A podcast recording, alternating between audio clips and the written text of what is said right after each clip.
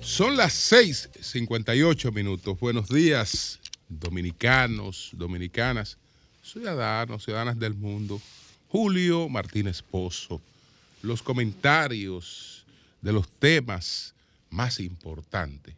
El programa de mayor influencia de la radio y la televisión nacionales. Buenos días a todo el equipo del Sol de la Mañana, la audiencia de Sol, la de Telefuturo Canal 23 y todas las personas que siguen nuestros contenidos a través de las redes sociales.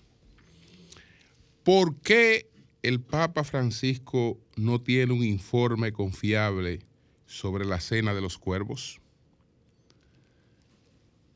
Los datos sobre Haití que ofreció el presidente Abinader en la cumbre Unión Europea-CELAR la modificación de la ley de hidrocarburos, que creo que amplía los horizontes del país. Quiero hacer algunas observaciones en ese sentido eh, por eh, lo que han planteado eh, varios senadores de la oposición con relación a este tema, que creo que eso hay que revisarlo, lo que ellos han planteado. No creo que tengan razón. Y entonces, creo que conviene discutir con frialdad, con frialdad ese proyecto de ley de la distribución de los bienes incautados y mirar hacia nuestra constitución con relación a ese, a ese tema. Entonces entró, entró en materia entró en materia de inmediato. Señores, el Vaticano tiene el servicio de inteligencia mejor del mundo. No es una exageración. Los mejores servicios de inteligencia del mundo dicen que el servicio de inteligencia del Vaticano es el mejor del mundo. Y es el mejor del mundo, entre otras cosas, porque es el más antiguo. Se creó en los años 1500 eh, y tanto con una finalidad, una finalidad específica y a partir de ahí ha operado de manera eh, continua. ¿Cuál fue la finalidad con la que se creó el Servicio de Inteligencia del Vaticano? Bueno, sencillamente la Santa, la Santa Madre Iglesia Apostólica, Católica y Romana decidió matar a la Reina Victoria. Y para darle muerte a la Reina Victoria, para cumplir con ese objetivo, se creó el Servicio de Inteligencia Vaticana. Lo de la muerte a la Reina Victoria de Inglaterra era por el apoyo que ella dio a la reforma protestante. Que ustedes saben que a partir de esa reforma nos metimos en una guerra que duró más de 30 años. Una guerra mundial que duró más de 30 años. Entonces, eh, la decisión del Vaticano de eliminar a la reina Victoria eh, es la que eh, permite o hace crear este, este mecanismo de seguridad de que dispone el Vaticano. Y es de los mejores, es el mejor del mundo, porque es el único de los grandes servicios de inteligencia del mundo que al tener un carácter neutro dispone de la mayor cantidad de colaboración de todos los otros servicios de inteligencia del mundo. La inteligencia americana o la inteligencia rusa o la inteligencia china eh, o la israelí comparten con el Servicio Vaticano lo que no comparten ellas entre sí, porque la rusa se ha cuidado siempre de la americana y la americana eh, se tiene que cuidar de la rusa y de la china. Sin embargo, el, Servicio de Inteligencia Vaticano tiene un rol más neutro, no es enemigo de ninguna potencia, por el contrario, tiene un rol eh, más intermediario.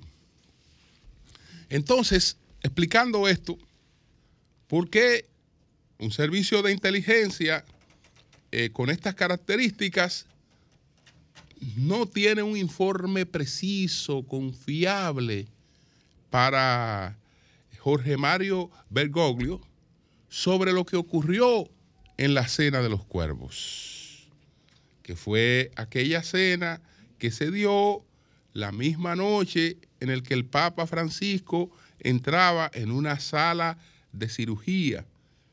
Había la creencia de que tenía un proceso avanzado de cáncer de colon.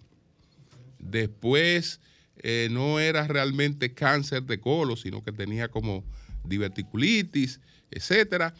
Y eh, la situación él la ha superado. Él la ha superado, esa, esa, esa situación. Entonces, en, esas circunstancias, eh, y no guardando mucha discreción en el propio Vaticano, se lleva a cabo la llamada Cena de los Cuervos. Y no fue para orar por la salud del Papa Francisco, sino para eh, adelantar los planes.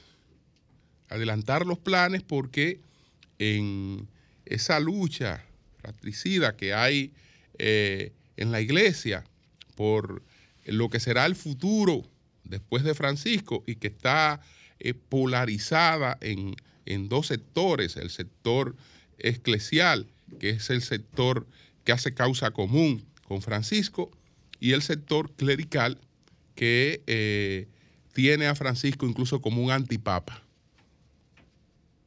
Tiene a Francisco como el símbolo de, un, de un antipapa y eh, tiene una rebelión soterrada en, muchísimos lugares donde hoy no hay una obediencia real a la autoridad del Papa.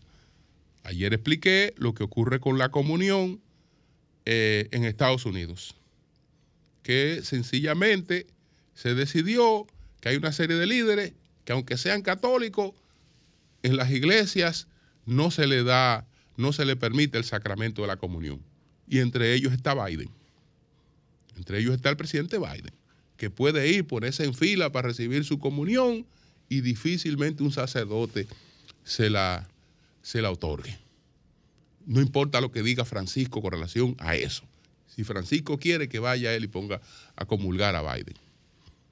¿Por qué? Porque la iglesia católica estadounidense, que aunque no, no está en el orden suceral, es decir, no hay específicamente un cardenal americano que esté entre los papables preferidos, sí encabeza realmente una de las dos eh, tendencias eh, que, hay, que, hay en, este, en este asunto.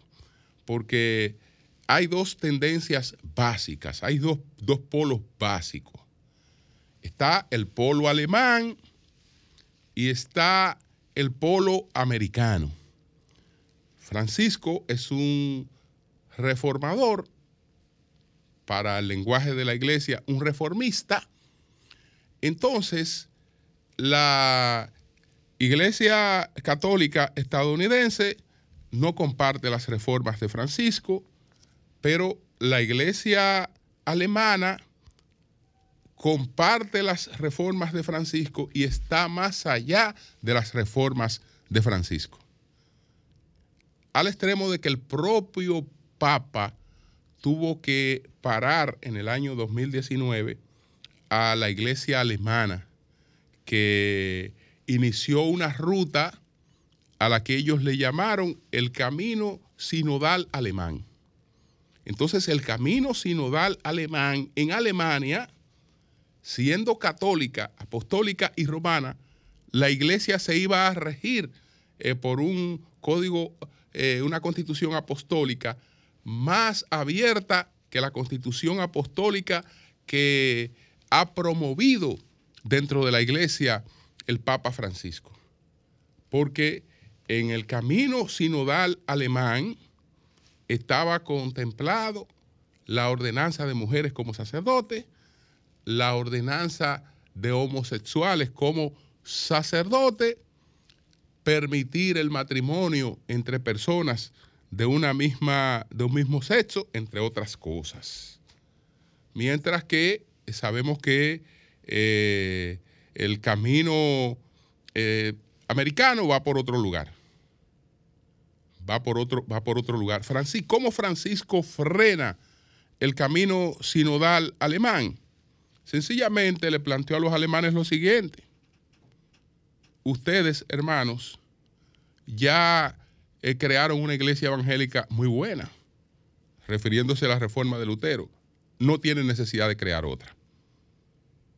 Y eh, los llevó a un proceso de reflexión y ellos, eh, entonces él lanzó en sustitución del camino sinodal alemán, él lanzó el camino sinodal eh, católico, es decir, el camino sinodal universal, que no llega a los extremos del camino sinodal alemán, pero que, como expliqué ayer, eh, plantea una serie de cambios. Eh, para las funciones en la curia, cuando estamos hablando de la curia, estamos hablando de todo el funcionariado lo que se llama la curia, el funcionariado del Vaticano.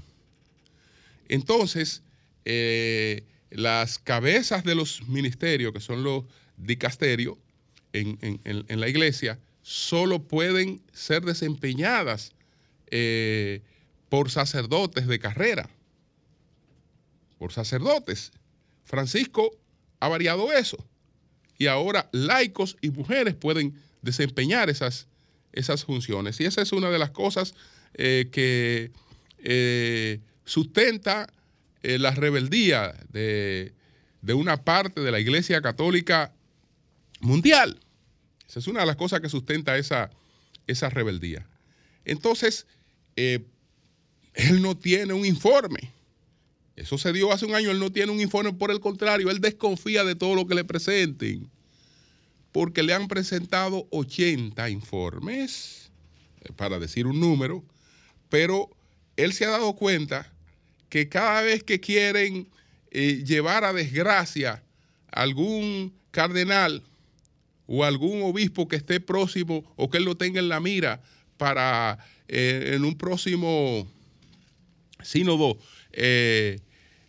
llevarlo a, a, a la categoría purpurada, a la categoría de cardenal, cualquier persona que quieren que caigan de gracia, inmediatamente eh, se le plantea que supuestamente estuvo en la cena de los cuervos o que estuvo cerca de la cena de los cuervos.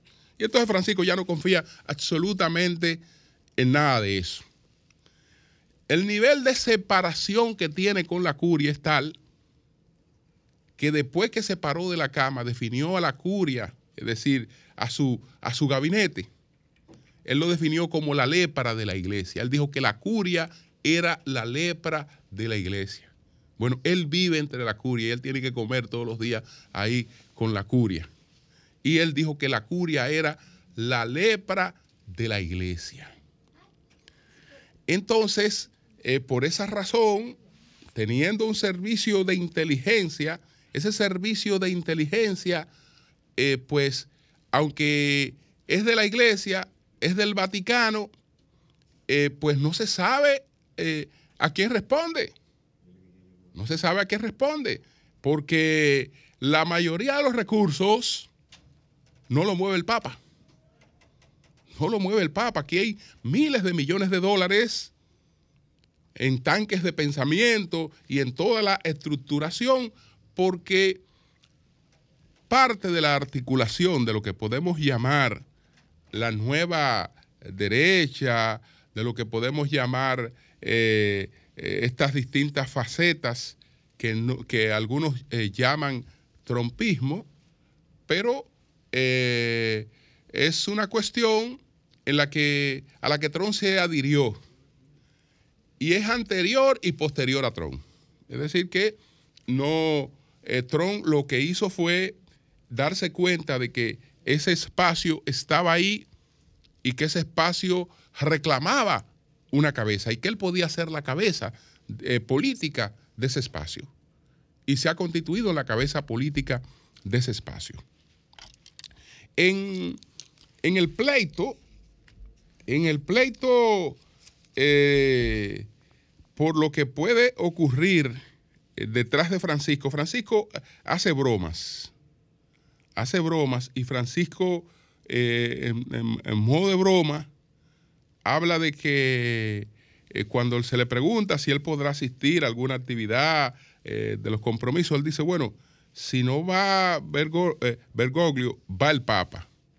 Si no va Francisco, va Juan 24. Cuando él habla de Juan 24, está bromeando sobre la característica de quien él aspira que sea el próximo Papa.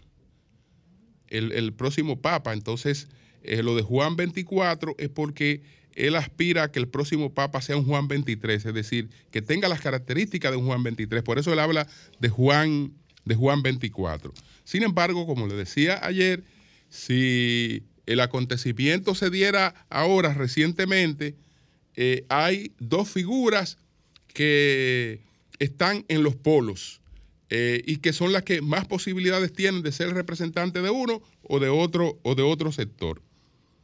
Está el caso de, eh, por, la parte clerical, por todas las tendencias clericales, eh, que la, americana, la española, la española, ¿ustedes saben qué hicieron los, los, los obispos españoles?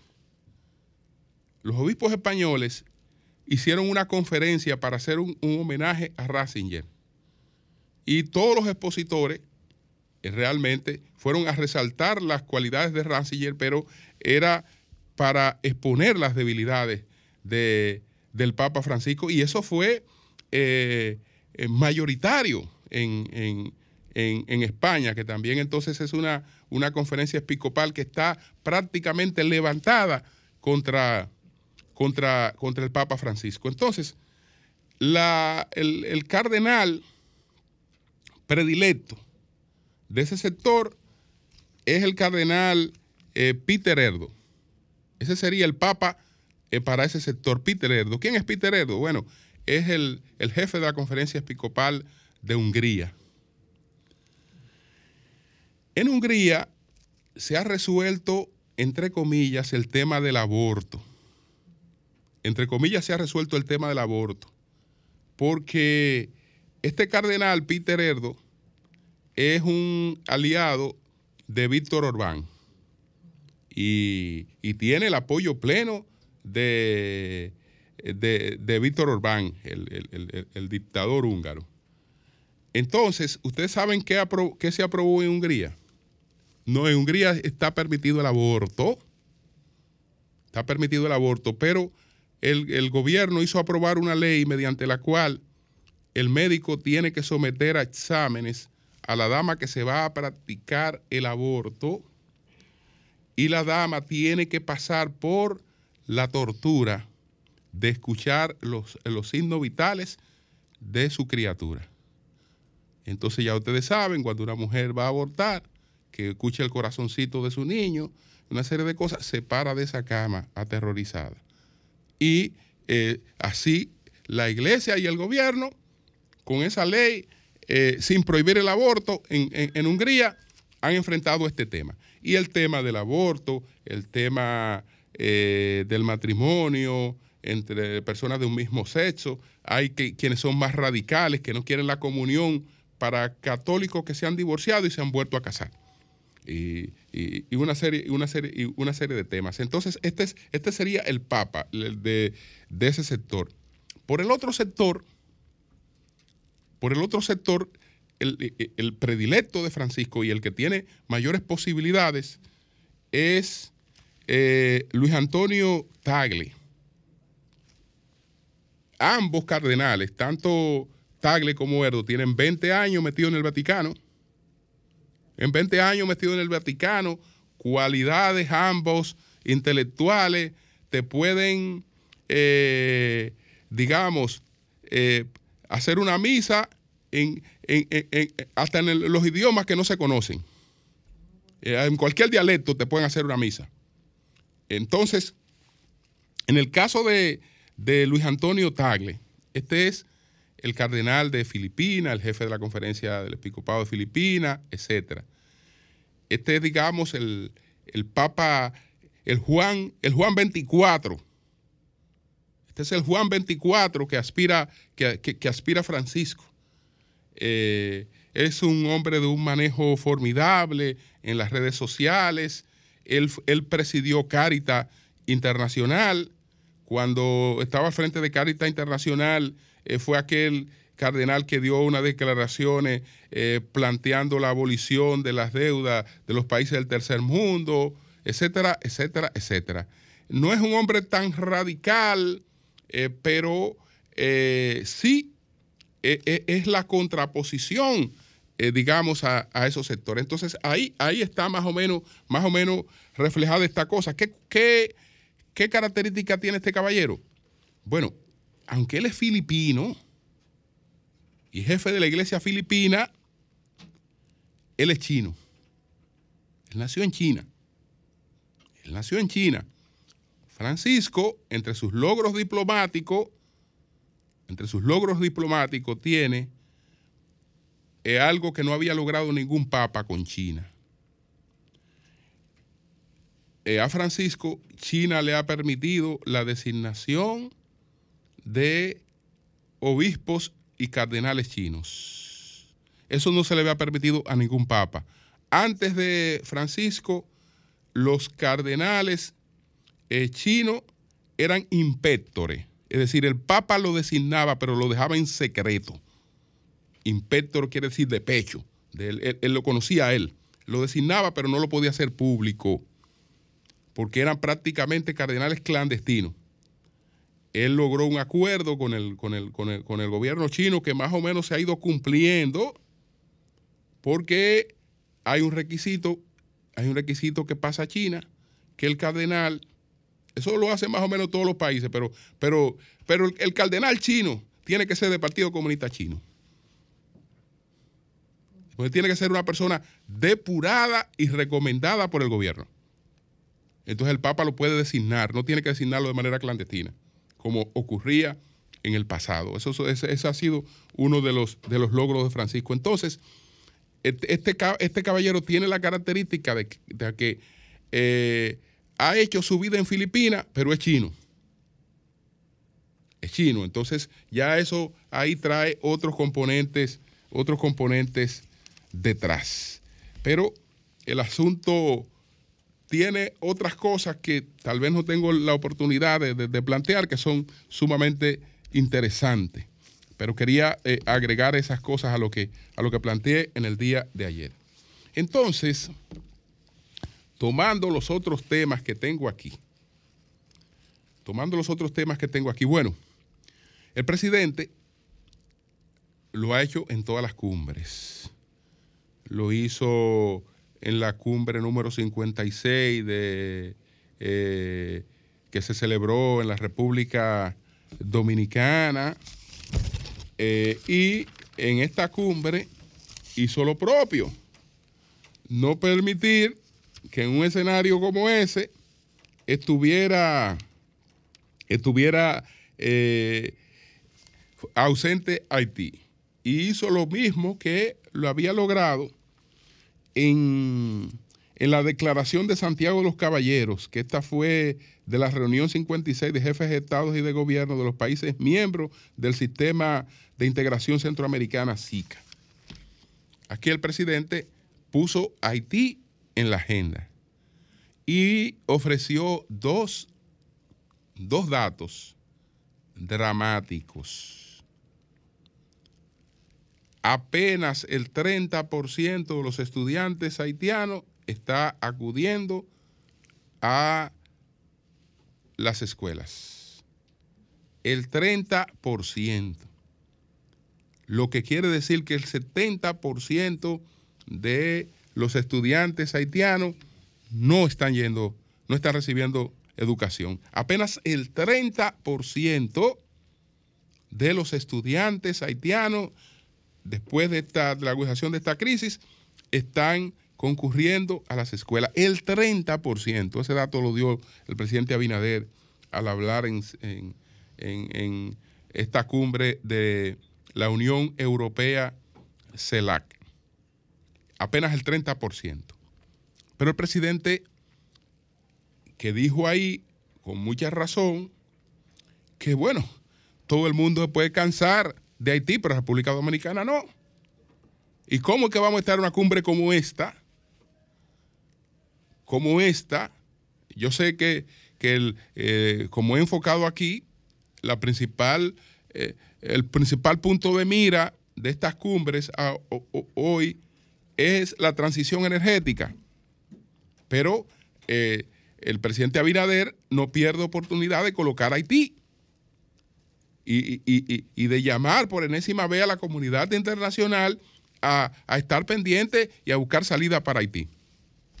Entonces ahí también se refirió a otro, a otro tema, que todos los hospitales públicos de Haití están cerrados cerrados los hospitales públicos de Haití. Todos los hospitales públicos de Haití están cerrados. Ya ustedes saben lo que eso significa sobre el sistema sanitario de la República Dominicana.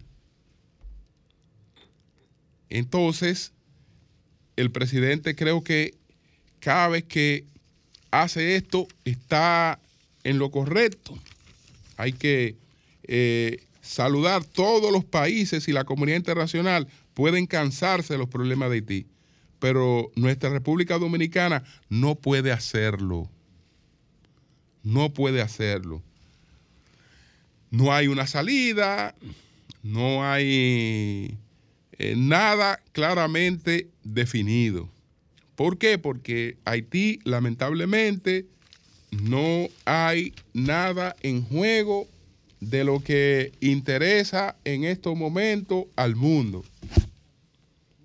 De lo que interesa al mundo. En la era, porque si de alguna manera se puede definir esta era, nosotros nos fijamos mucho en lo que ocurre con el petróleo, en lo que ocurre con los combustibles fósiles. Pero realmente esta no es la era del petróleo.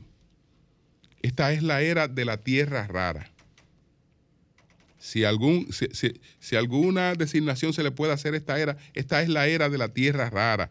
Y cuando estamos hablando de la tierra rara, no estoy hablando solamente de los, eh, eh, digamos, componentes químicos, de los 17 componentes químicos que antes no se podían separar de, la tierra rara, sino, eh, o, minerales, sino de la cantidad de minerales que hoy son clave para la vida. Que hoy son claves para la vida porque sustentan todo lo que hacemos. Y quien domina esos materiales tiene en gran medida el dominio del mundo. China tenía hasta los 80 prácticamente el manejo del 100% de la tierra rara. Después dijo, yo no voy a seguir exportando toda mi tierra rara, yo voy a trabajar en gran medida con mi tierra rara, búsquense ustedes tierra rara en muchos otros sitios y eh, ya Estados Unidos, que es el segundo manejador mundial de tierra rara, pues eh, opera casi un 30% de la tierra rara, pero China opera más del 70% de la tierra rara. Entonces, presidente, saludar esta eh, estas palabras, eh, este, esta misión que realmente él cumple donde quiera que tenga la oportunidad y si no hay la oportunidad la busca y, y la crea y lo hace. Y eso es correcto. Eso es correcto por parte del presidente Abinader. Bueno, señores, hay dos proyectos, pero son dos temas distintos. Son dos temas distintos. Primero me quiero referir a la modificación de la ley de hidrocarburos. que está eh, en debate en el Congreso. Es una propuesta del gobierno. Ayer vi la exposición que hizo el senador Iván Silva. Y con Iván Silva parece que coinciden porque, aunque no escuché lo que ellos plantearon, pero sí ellos se hicieron solidarios con la posición de Iván Silva. El otro Iván, mi querido amigo Iván Lorenzo, Bautista Antonio Rojas Gómez, David Sosa, Franklin Rodríguez, Dionis Sánchez. Los senadores opositores se oponen a la modificación de un artículo de la ley de hidrocarburos. Y Silva está denunciando, el senador de la Romana que renunció del PRM, él está denunciando que el propósito del gobierno es eh, poner la eh, explotación de los hidrocarburos en la República Dominicana en manos extranjeras. Realmente él no es justo al plantear eso. Él no es justo al plantear eso. Porque nuestra ley, la ley que se está proponiendo modificar, que es la ley 4532-56, es decir, es una ley de 1956. Del 30 de agosto de 1956 es nuestra ley de hidrocarburos. Esa ley permite que empresas extranjeras eh, puedan eh, hacer exploraciones en la República Dominicana. Y tradicionalmente hemos eh, tenido durante todos estos años empresas extranjeras haciendo eso. Eso no es verdad que ahora eso se pone en manos de extranjeros y que ese es el objetivo. No, eso no es verdad. Porque eso está permitido. Eso está permitido. Lo que hay que observar con relación a la ley es la fecha. Y no por la fecha la ley es mala. Yo, yo, llamo la atención de la fecha para que eh, se tome en cuenta el contexto histórico en el que se aprobó esa ley. Y no es que yo estoy llamando a que se tome en cuenta que el contexto histórico era Trujillo y que la ley es trujillita, y aquí hay gente que entiende que todo lo que se aprobó ahí era malo.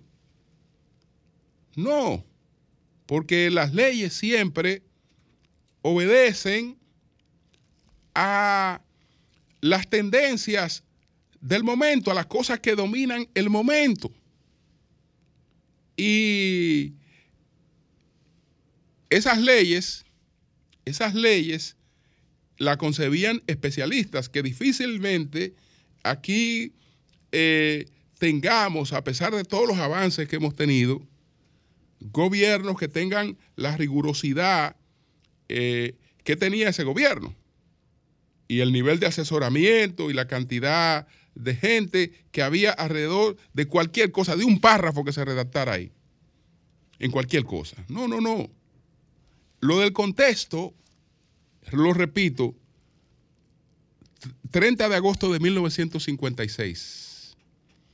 Porque el contexto no es que era Trujillo, no. No es que era Trujillo. Llamo la atención porque es el contexto de la Guerra Fría y todo lo que se aprobaba en nuestros países en esos momentos estaba condicionado a la situación que teníamos con la Guerra Fría. Entonces, esa ley que permite que empresas extranjeras puedan hacer explotación, sin embargo, veda que gobiernos, que empresas que pertenecen a gobierno puedan hacerlo.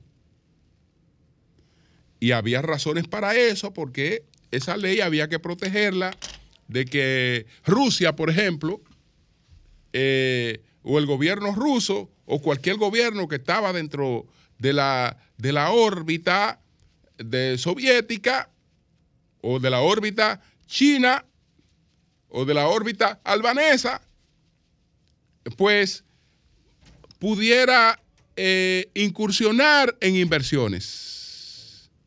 Fue para eso. Entonces, ahí se vedó la posibilidad de que empresas que pertenecieran a gobiernos pudieran hacer eh, este tipo de incursiones en la República Dominicana. Pero el mundo de hoy es un mundo totalmente diferente. Y en el mundo de hoy, los estados están buscando, hay muchos estados que están buscando un nivel de influencia y participación en, en el nuevo ordenamiento mundial. Y tienen capitales y más que el interés que acompaña, el interés legítimo que acompaña a un inversionista privado, el interés legítimo de un, de un inversionista privado es reproducir su capital. El interés legítimo de una empresa, de un gobierno, aunque persigue la riqueza, tiene otros objetivos estratégicos. Y puede disponer de mucho más capital que el que disponga una empresa privada. Entonces, ¿qué objeción habría en la República Dominicana, por ejemplo, para que un gobierno como el de Qatar, para que eh, la gente que tiene la mayor expertise en, estos temas y que, y que tiene empresas gubernamentales que participan en esos temas puedan participar en la República Dominicana. ¿Por qué nosotros tenemos que cerrarnos a eso? ¿Qué lo impide? ¿Qué lo impide? Nada. Entonces yo creo que esa posición no, no, toma en cuenta esto. No toma en cuenta eso. No, no, no. No es verdad. No es verdad que es para, que para poner esto en manos extranjeras, porque en manos extranjeras eso ha estado siempre. Y la ley permite que empresas extranjeras participen. Lo que no permite la ley es que empresas de gobiernos extranjeros participen y los gobiernos, y hay gobiernos que están interesados en participar, y hay gobiernos que están redefiniendo su mundo. Fíjense que el mundo árabe había actuado bajo la órbita de Estados Unidos de manera incondicional. Y Estados Unidos le había dicho, mira, ustedes tienen que, el señor eh, Bachar al-Assad, ese es un paria. Ustedes me lo sacan de toda esa cuestión y nosotros lo vamos a derrocar. No. Eh, el mundo árabe lo volvió a llamar y lo, entró a, y lo entró a su club. ¿Por qué? Porque ya cada quien está definiendo las cosas en función de sus intereses. Entonces, a ellos también le interesa, a ellos también le interesa expandirse. Eh, expandirse, tener presencia, tener presencia en América Latina tener presencia en otros lugares, porque esa presencia te da un puesto en, las conversaciones importantes del mundo. Entonces, yo no, yo, yo no sé por qué la República Dominicana no puede aprovechar una cosa como esa. Y lo dejo ahí para tratar el otro tema. Lo dejo ahí. Es decir, no, no es verdad, no es verdad lo que dijo el senador Silva. No es verdad lo que dijo el senador Silva. No tiene razón.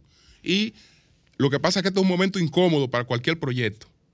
Pues ya estamos en una campaña, estamos en una serie de cosas, entonces para cualquier proyecto, cualquier proyecto se politiza. Y eso no puede hacer daño. Entonces todo no debe politizarse. Lo, otro, en lo otro voy a ser breve por tiempo, por tiempo, estoy de acuerdo con lo que decía eh, Luis Ramírez. Señores, entonces, nosotros vamos a aprobar una ley para la, fíjense cómo se llama la ley. Fíjense cómo se llama la ley. Ley que regula la distribución de eh, crea el Instituto Nacional de Custodia, Administración de Bienes Incautados, decomisados en extinción de dominio. Pero resulta que en la República Dominicana el derecho de la propiedad no es un derecho cualquiera, es un derecho fundamental. Es un derecho fundamental. Entonces vamos a, vamos vamos a crear una ley para repartir lo ajeno, que la constitución no lo permite. Hasta que, eh, hasta que no haya una sentencia, pero no es una sentencia, es una con el carácter de lo definitivamente juzgado. No es, una, no, es que un juez eh, tomó una sentencia contra esa persona y ya yo puedo ir a buscarlo bien a esa persona. No, la, la sentencia tiene que tener ya un alcance definitivo. Entonces, antes de eso, nadie puede estar haciendo planes ni leyes con bienes que, son, que son ajenos, que es, lo que, es lo que tenía la cuestión de la ley de extinción de dominio, que eh, José también advirtió bastante que sin la modificación de la constitución, esa ley no, tenía, no, tendría, no tendría efecto. Entonces, el artículo 51 de la Constitución dice que el derecho de propiedad, el Estado reconoce y garantiza el derecho de propiedad. La propiedad tiene una función social que implica obligaciones. Toda persona tiene derecho al goce, disfrute y disposición de sus bienes. Ninguna persona puede ser privada de su propiedad sino por causa justificada de utilidad pública o de interés social, previo pago a su justo valor, determinado por acuerdo entre las partes o sentencia de tribunal competente de conformidad con lo establecido en la ley. En caso de declaratoria de estado de emergencia o defensa, la indemnización podrá ser previa.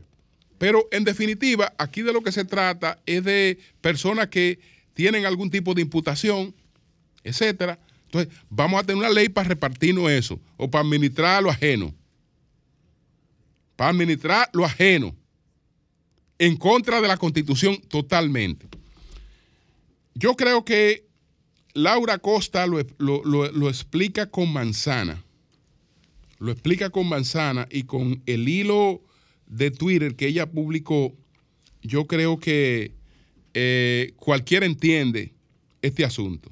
Ella dice lo siguiente. A propósito del proyecto de ley que cursa en la Cámara de Diputados para la administración de bienes incautados, secuestrados, abandonados, decomisados y en extinción de dominio, un pequeño ejemplo ilustrativo.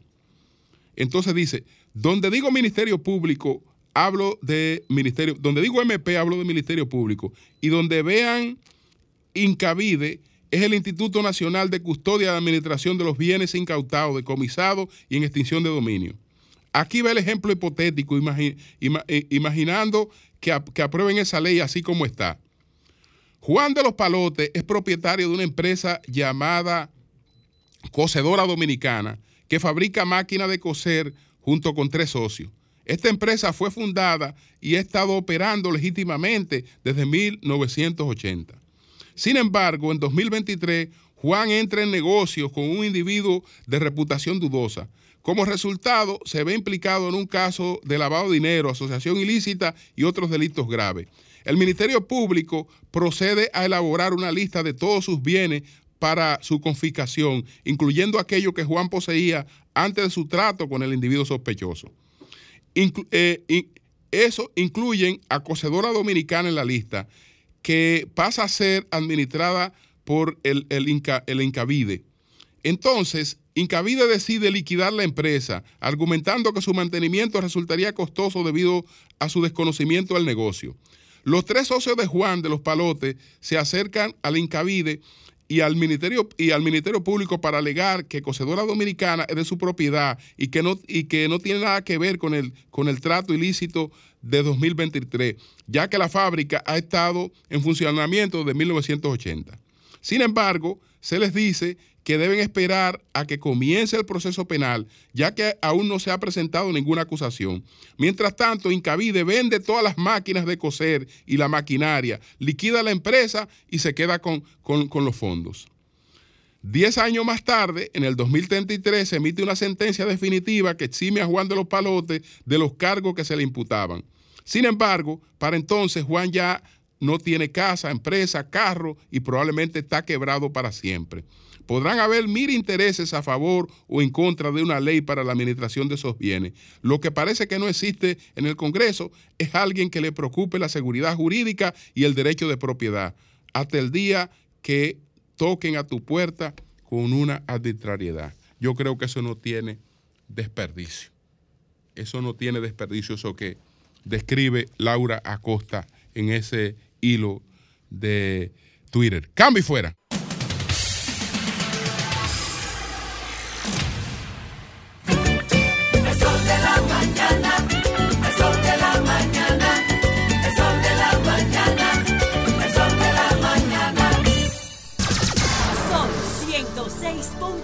5.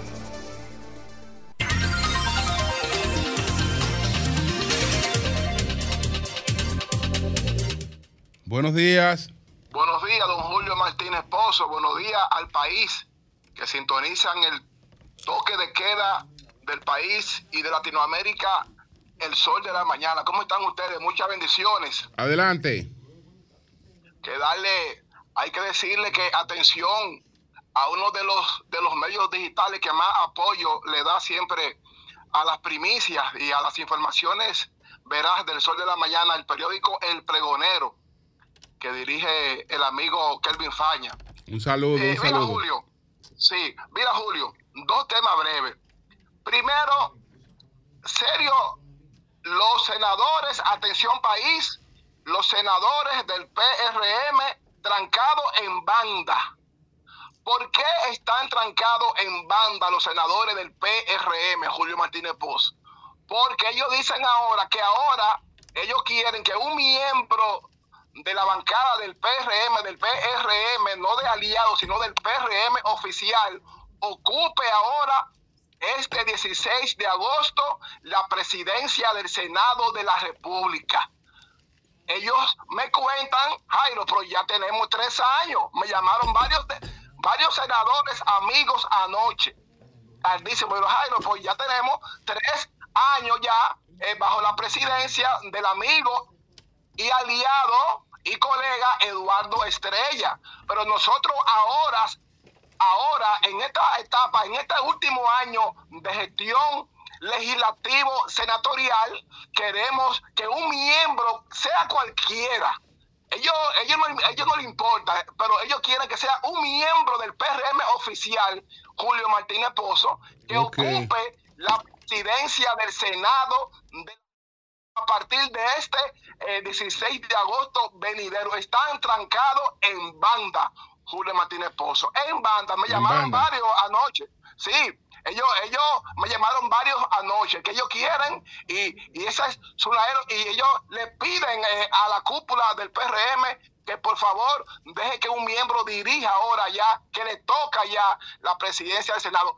Para concluir, Julio, Sí. para concluir, Julio, tuve, ayer vi también una encuesta, una encuesta que me mostraron, que me mostraron en Santo Domingo Este, a donde esa encuesta me indican, yo la leí bien, que eh, el, el, el actual diputado Bertico Santana, supuestamente esa encuesta eh, está muy por encima de los demás candidatos del. PRM en Santo Domingo. Este, te, la, te- te la estoy mandando ahí por, por WhatsApp. No, no me la para mande, no me la veas. mande. Ok.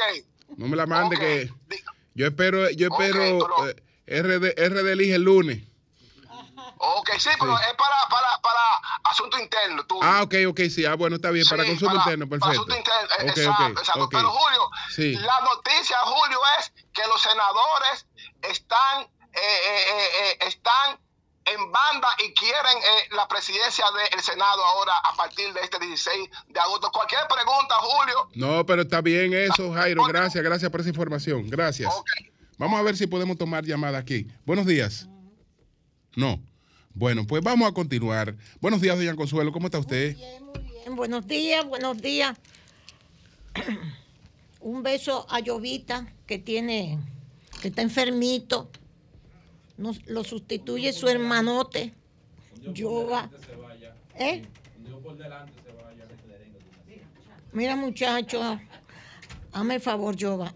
Bueno, sí, pero es que Llovita es una estrella. Ustedes son una estrella los dos. Eso es verdad. Bueno, señores, vamos a comenzar con República Dominicana, porque ese discurso del presidente Luis Abinader en la cumbre del CELAC y la Unión Europea, hay que aplaudirlo, indudablemente. Hay que aplaudirlo. Un aplauso, presidente. Bien por usted. Bien. No solamente es Eury, el no problema apla- de eh, Haití. eh, Eury fue tímido al Sí, yo fui aplaudir. medio tímido, pero. Aplaude, no, no, tímido, no, bien. Oh, pero Dios mío. Lo que pasa es que citó a, a gente que él no. Ay, hombre, déjate, déjate ahí, de estar de, de, de, de No, racaquiñoso. de racaquiñoso. Pero estuvo bueno el discurso. No, no, no es solamente que planteó la situación de Haití y mencionó al primer ministro Ariel Henry, que se ve, da la impresión, es la impresión que a mí me dio, de que se habían puesto de acuerdo, como que habían conversado. Yo lo voy a citar a usted, porque usted está haciendo un trabajo, le dijo en el discurso Ariel Henry, que había que tomar en cuenta el trabajo que estaba haciendo el primer ministro para sostener aquella situación o salir de aquella situación en que está Haití. O sea, lo mencionó también, reconociéndole su esfuerzo. Eso, es, eso dice mucho, presidente, muy bien de usted hacer ese reconocimiento al primer ministro Henry. Pero es que no es solamente eso, es que el presidente Luis Abinader se fue más allá. Eso es lo que más me gustó también se fue más allá porque habló, y usted lo puede buscar en la prensa dominicana, multilateralismo. Habló de multilateralismo, el mundo multilateral. Habló de la necesidad de que la Unión Europea ayude a modificar, ayude a modificar las estructuras de la OMC, de la Organización Mundial del Comercio, para que propicie más la igualdad entre los países que, que haya menos desigualdad en el mundo. O sea, fue un discurso, el del presidente Luis Abinader, sinceramente, lo felicito, que, que habló de la inclusión de las mujeres también, que hay que tomar en cuenta una serie de factores para mejorar la humanidad, para mejorar la economía, para que la desigualdad no siga siendo el eje en que se están moviendo los países, en la desigualdad. Y todo eso después del modelo neoliberal, eso se lo agrego yo. Después de ese modelo neoliberal que creó estas desigualdades, creó situaciones que hay que reconocer. La misma China es un producto de a que supieron, supo China, aprovechar que le trasladaron todas esas tecnologías y llegar a donde ha llegado. Pero los pueblos, los pueblos en sentido general, con el modelo neoliberal, que por eso ya está en revisión, como dice Davos, como dice la reunión de Davos, ya está en revisión, ya ese modelo se extinguió, dicen los mismos, los mismos participantes de Davos. Eh, eh, creó desigualdades profundas que la podemos ver, las podemos ver en las emigraciones e inmigraciones mundiales que hay. Eso es parte de todo el modelo económico y social que se crearon con el modelo neoliberal. Pero eso son otras, eh, otras profundidades. Lo que quiero es reconocer sinceramente que fue un discurso inteligente, fue un discurso como si fuera tercermundista el que hizo el presidente Luis Abinader y por supuesto dijo, con respecto a Haití, todo el mundo se puede cansar, pero nosotros no. Señores, déjenme darle este dato. Ayer salió en la prensa que nadie lo comentó, yo lo comenté en mi programa de televisión. No hay cupos en las escuelas aquí. Faltan cupos en la escuela dominicana. El anterior ya ha subido la participación en salud la participación en salud de la población haitiana, la que nosotros tenemos que darle, respaldarla, otorgarle por derecho, porque son seres humanos, pero ya está en más de un 35% del presupuesto de salud. Hoy sale la información que en, la, en los minas, por ejemplo, el 58% de los partos son de mujeres haitianas, lo cual me hace a mí llegar a la conclusión, decía ayer, de que ya yo sé, hoy justamente vuelve y sale en el periódico Le Noveliste lo siguiente, no se ponen de acuerdo los haitianos, no se ponen de acuerdo, los haitianos no se ponen de acuerdo, hay unos que dicen que hay que hacer un consejo nacional electoral, hay otros que dicen que hay que sacar, hacer un gobierno y sencillamente no se ponen de acuerdo. Y punto. Y ya yo entendí que en lo único que Haití se pone de acuerdo los políticos y los empresarios haitianos es en decir que no se ponen de acuerdo porque República Dominicana es su solución. Ya yo entendí por qué que no se ponen de acuerdo los políticos haitianos, los empresarios haitianos. Eso es lo que ya, ya yo derivé. No nos tenemos que poner de acuerdo y vamos a decir que no nos ponemos de acuerdo, que no nos vamos a poner de acuerdo, porque nosotros tenemos un acuerdo de que es República Dominicana la que tiene que solucionarle los problemas a Haití.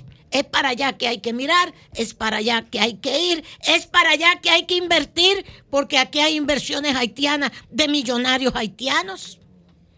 No en su pueblo, no en su, en su población, no en su país porque no les importa la suerte del pueblo haitiano, a los propios haitianos políticos y empresarios. Lo dijo Roberto Álvarez, el canciller. Esa élite haitiana debería ocuparse de su país. No. Ya yo para mí, hoy que vuelve y salen los novelistas, que los políticos haitianos no se ponen de acuerdo para solucionar, para enfrentar la crisis que tienen, que ya yo entendí que lo único que sí se ponen de acuerdo es decir, vamos a dejar esto así, porque República Dominicana es la solución nuestra. Es para allá que tenemos que mirar. En lo único que se ponen de acuerdo. Y en acusarnos. Y en acusarnos. De todas formas. Perfecto. Por cierto, además de la participación del presidente,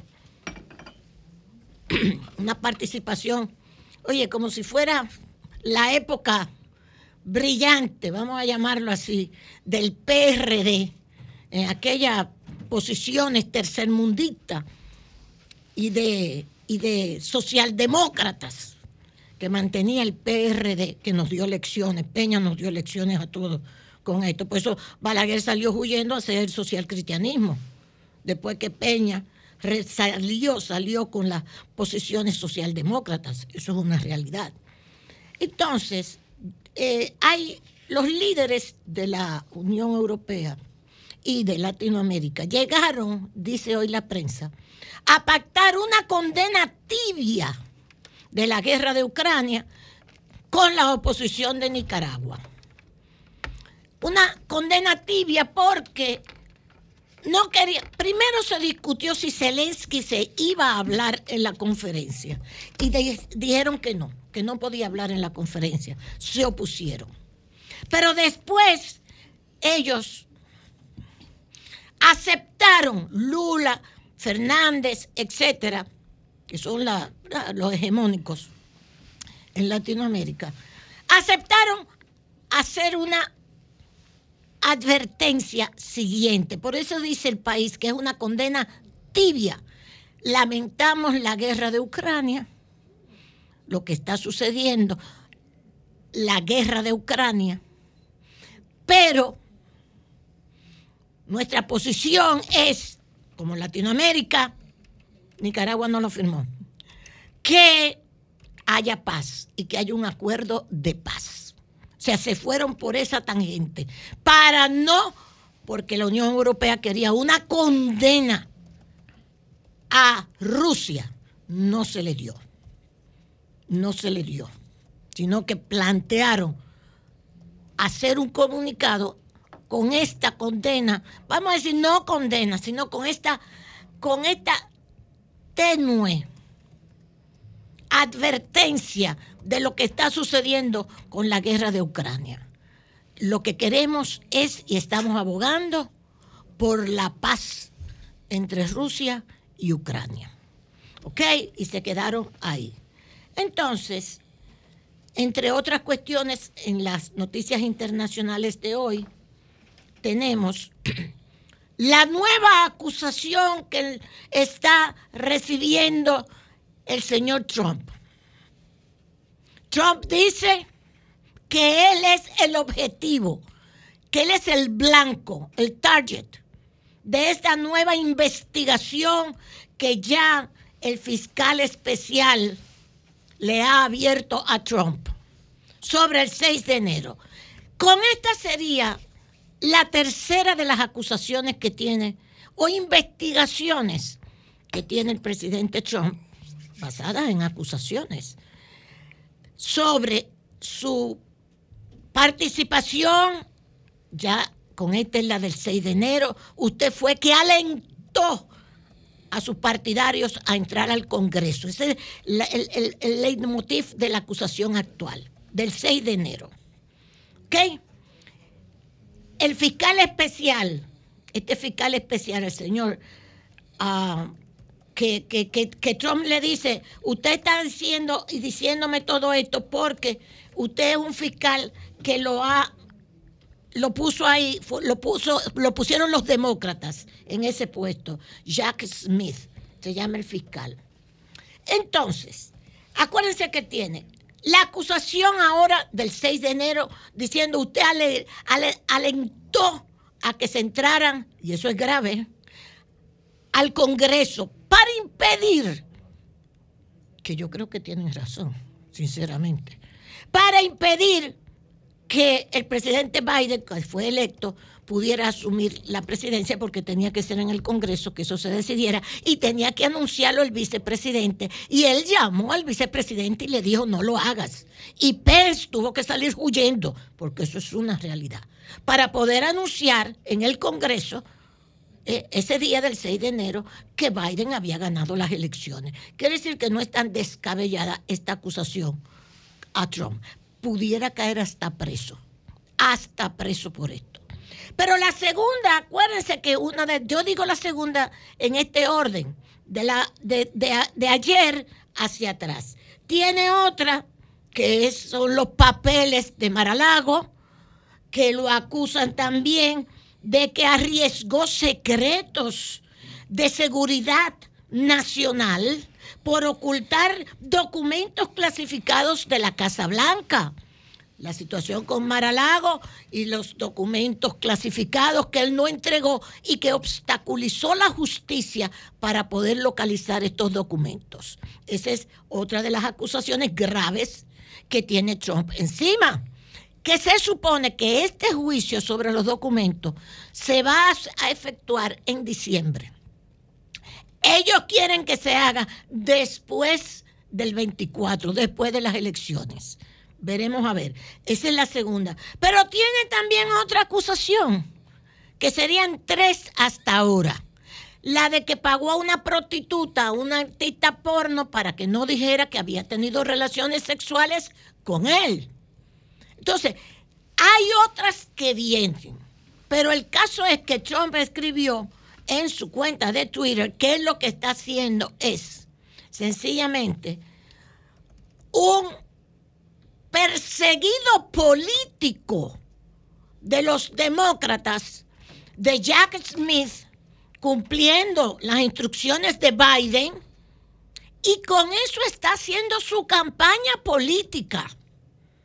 Con esas acusaciones, él está haciendo su campaña política presentándose como un perseguido político, que en el fondo también hay algo de razón en lo que él está diciendo, indudablemente. Entonces dice, sale a sí mismo en la prensa hoy, Trump dice que ese es el objetivo, el target de la investigación del fiscal especial sobre el 6 de enero. Y le dijo también, porque es que las cosas de Trump no están escritas, o sí, porque lo escribió en Twitter, en su cuenta de Twitter, es que Jack Smith, el fiscal, es un trastornado, como una especie de loco. Le dijo Trump, oigan cómo responde. La verdad que las cosas de Trump no están escritas. Meta Zuckerberg acaba de presentar, acaba de presentar una inteligencia artificial más poderosa que la que presentó en semanas pasadas y no se preocupa por quién la use. Dice hoy la prensa también. La compañía dijo que daría a los programadores externos acceso a la última versión de su tecnología central de inteligencia artificial.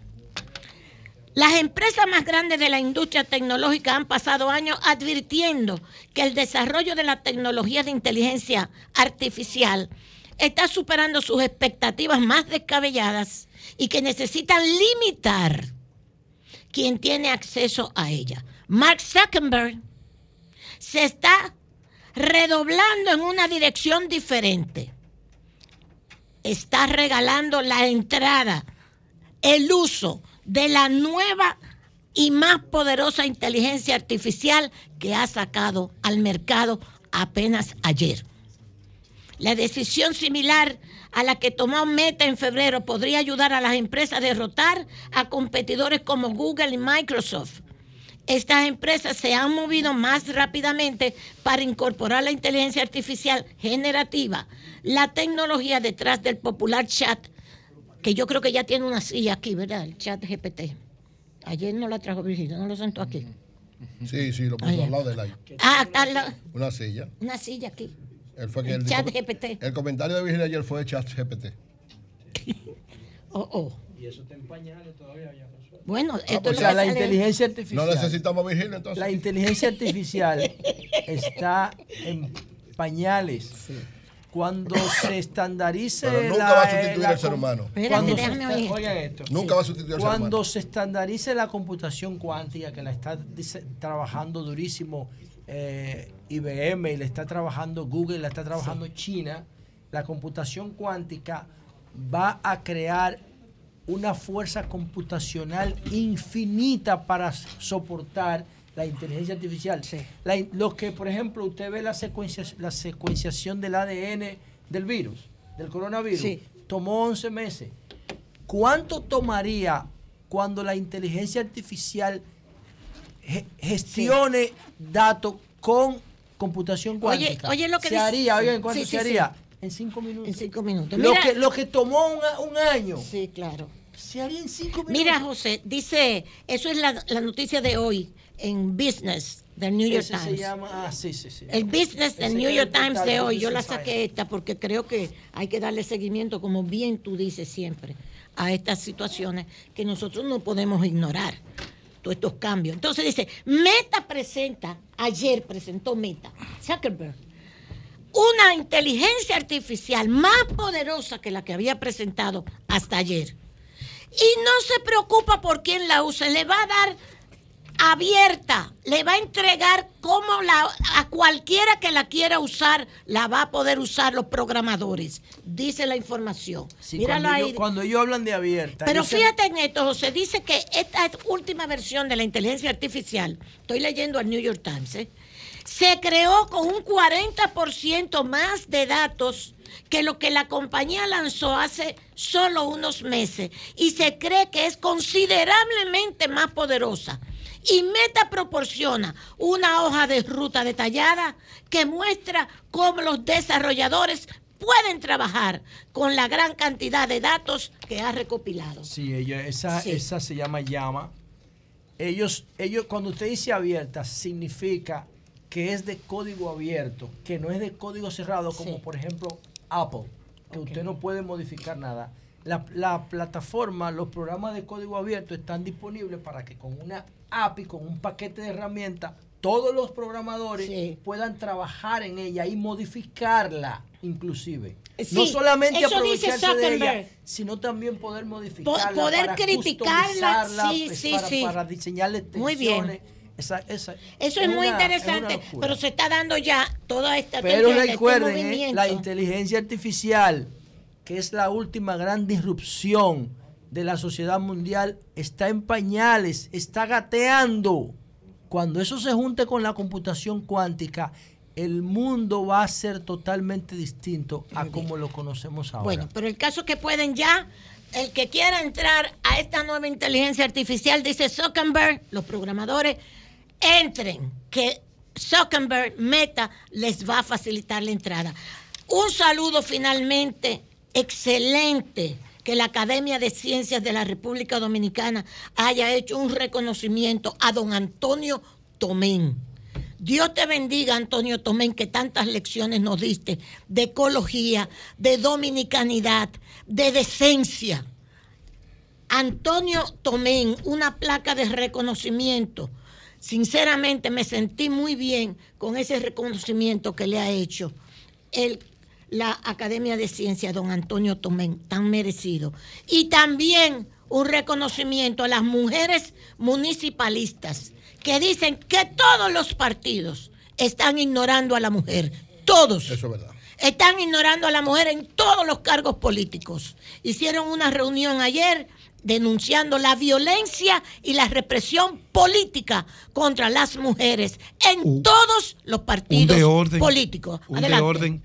Recuerde que hace unos meses la Fuerza del Pueblo incluyó 20 distinguidas damas en una elección abierta del comité de la dirección central para ser parte del máximo órgano de dirección. Sí, sí es 20 cierto. mujeres fueron incluidas por la Fuerza del Pero Pueblo. fueron electas. Sí, claro. Ya están electas. Fue una convocatoria de los 1.587 miembros de la dirección central que tuvieron la oportunidad de votar por más de 100 mujeres que se presentaron y fueron escogidas pero 20. Muchas gracias, pero yo no puedo dejar de poner Jova. Ponme este ejemplo de modelo trans, un hombre, Zara. Señores, esto que yo tengo puesto, Entonces, jodido. y valga, va- valga el anuncio, es By the way, Zara. es Sara. Es Zara. Sí. Aquí, comprada aquí. Pues miren, este es un trans. Amancio esas- Ortega, mira, mira, mira. Sí, Amancio Ortega. Eso es Sara con una modelo trans que ha... No te. Es que está un poco gorda. O gorde, gorde. Porque no, es, no se le puede decir gordo ni gorda. Es gorde. Está un poco gorde. Ese modelo. Un poco. Un poco. Pues mire, Somalí y ha hecho escándalo porque la película Barbie y Oppenheimer se están disputando cuál va a ganar el Oscar. Hoy sale también en la prensa, en el New York Times. Y entonces todo está ahora lo de Barbie de moda, incluyendo eso que ustedes acaban de ver. Una modelo trans, un modelo, qué sé yo, como que como dice José. Un gorde. Un gorde. Un modelo. Somalí que se ha hecho famoso con la ropa de Barbie. Eso es lo interesante de todo esto también. Muchas gracias. Cambio y fuera.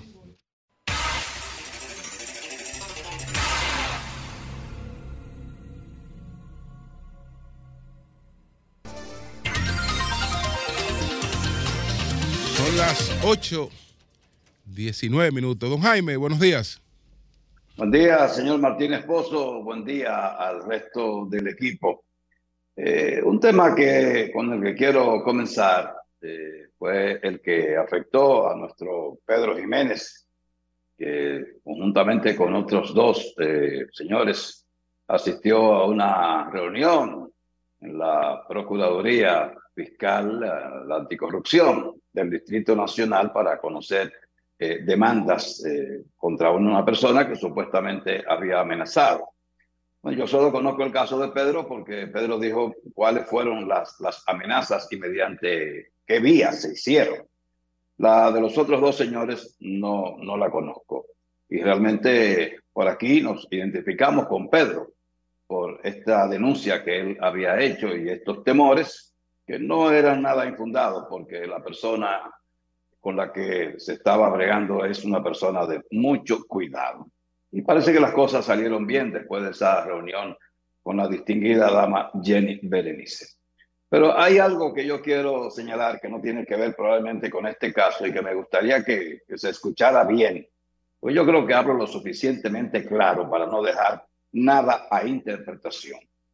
En el país hay un abuso de la libertad de prensa, lo que se llama como libertad de prensa, que lo rige una ley. Digamos que hay un libertinaje, que ahora se multiplica con el tema de las redes, donde cualquiera dice lo que le da la gana de cualquiera.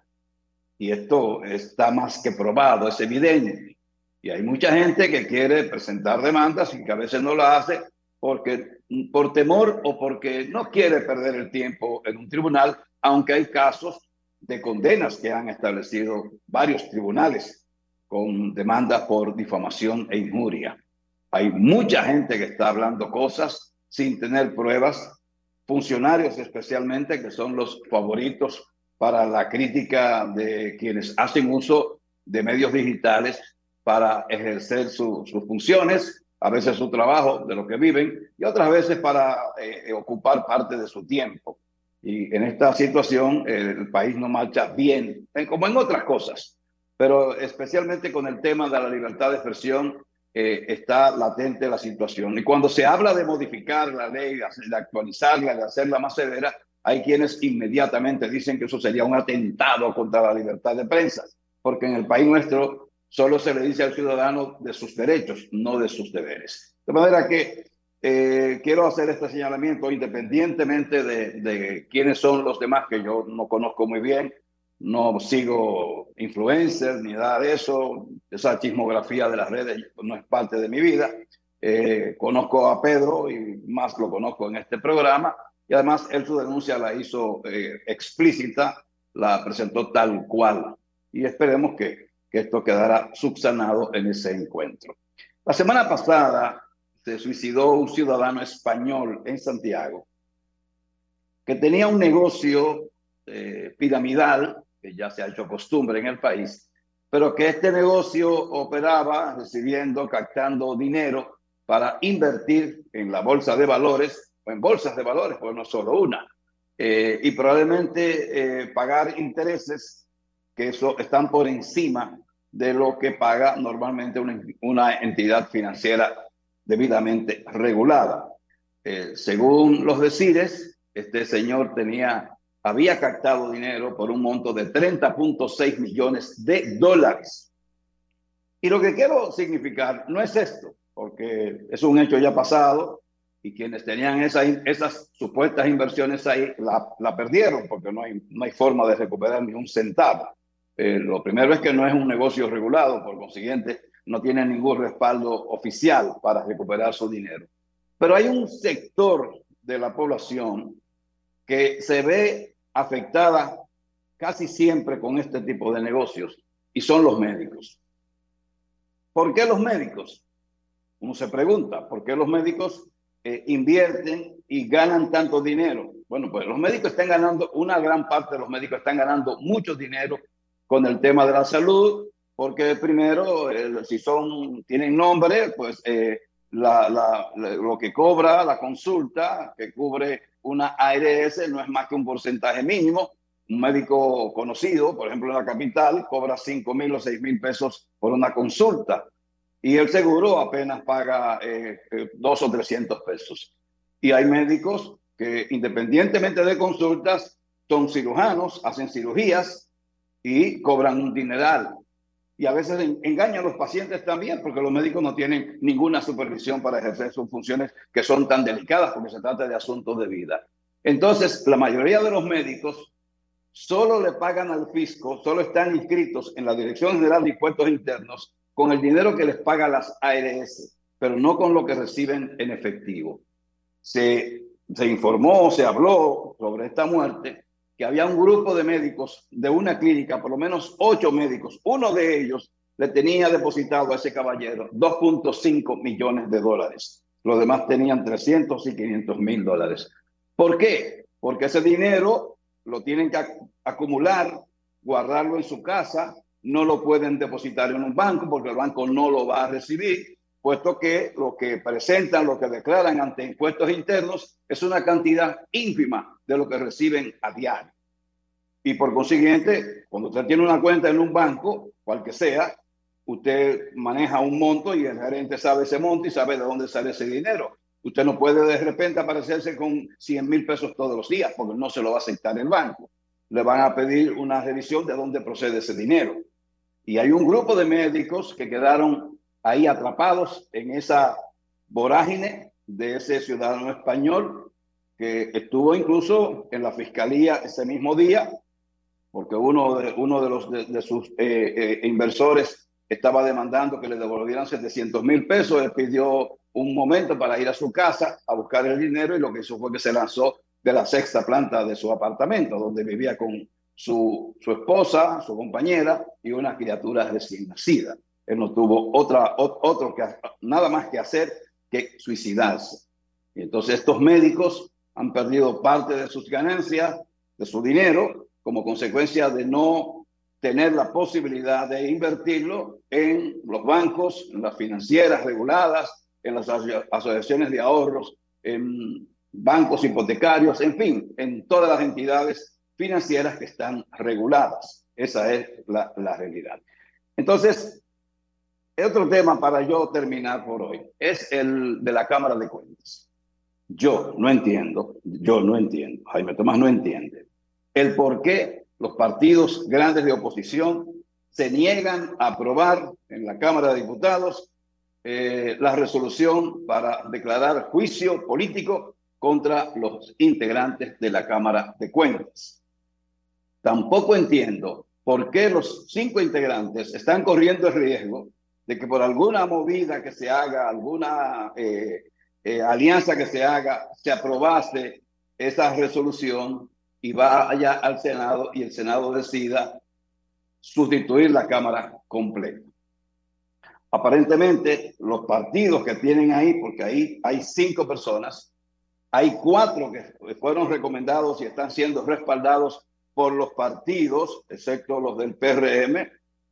El de la sociedad civil, que es el santiaguero, ese está respaldado por la denominada sociedad civil, que incluso ha hecho gestiones ante el Senado para que cancelen a los otros cuatro y a él lo escojan como presidente. Un cargo para el que él no da, no tiene la capacidad gerencial para ocupar la posición de presidente, ni siquiera de miembro. Es una excelente persona, es un abogado conocido en Santiago, pero no tiene la capacidad gerencial. Pero no entiendo el por qué los partidos de oposición no quieren cambiar esa Cámara de Cuentas. Tendrán sus razones y para suerte de ellos, la población no le importa lo que pase en la Cámara de Cuentas, la mayoría no sabe lo que es la Cámara de Cuentas y la población no va a juzgar a los partidos de oposición por esta eh, situación de la Cámara de Cuentas. Entonces, la incapacidad gerencial, que es un problema en la administración pública, queda evidenciada con el suceso acontecido en el Ministerio de Agricultura, cuando un viceministro del área financiera, eh, un hijo de él, debió ser sometido a la justicia para indagar sobre la transferencia inadecuada de 3.8 millones de pesos. ¿Por qué? Lo que hablaba doña Consuelo, asistida por el señor La Luz, sobre la inteligencia artificial, sobre temas de tecnología. Como una persona que esté en el, en el área financiera de un ministerio no sepa hacer una transferencia, que es hoy lo que prima, no sepa manejar una transferencia bancaria. Entonces, depositó su confianza en su hijo, entendiendo que ese hijo no iba a fallarle de, la manera que lo ha hecho.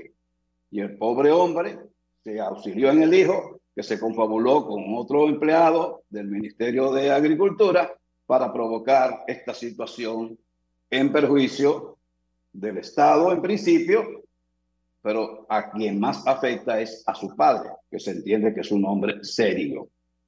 Esa es la situación. Si usted es gerente, usted tiene que estar actualizado en lo básico de la tecnología. Usted tiene que conocer algo de la tecnología. Usted tiene que aprender a hacer transferencias bancarias, que es la forma de pago de hoy día, que ya está, que prevalece hasta en pequeños negocios, transferencias bancarias. Y eso cada día es mucho más fácil porque los bancos se están tecnificando a un nivel tal que resulta mucho más fácil. Esa es la situación que presento y lo dejo ahí. Buen día de mi parte. Don Jaime, dos temas, dos temas que usted trató. El, último, eh, hacerle llegar un saludo, no sé si usted lo recibió, que le dejaron tanto la vicepresidenta de la Cámara de Cuentas como la secretaria que ah, estuvieron conversando con nosotros y le enviaron, le enviaron un saludo. No dijeron nada malo de usted, porque eh, sino que lo ven siempre muy bien maquillado. Usted ah, saca, su tiempo siempre para presentarse muy bien ante, ante, ante las cámaras. Es que la, televisión es imagen, no olviden eso ustedes, varones, eh, eh, privando en hombres. Eh, ella lo veían No se maquillan por estar privando en hombres.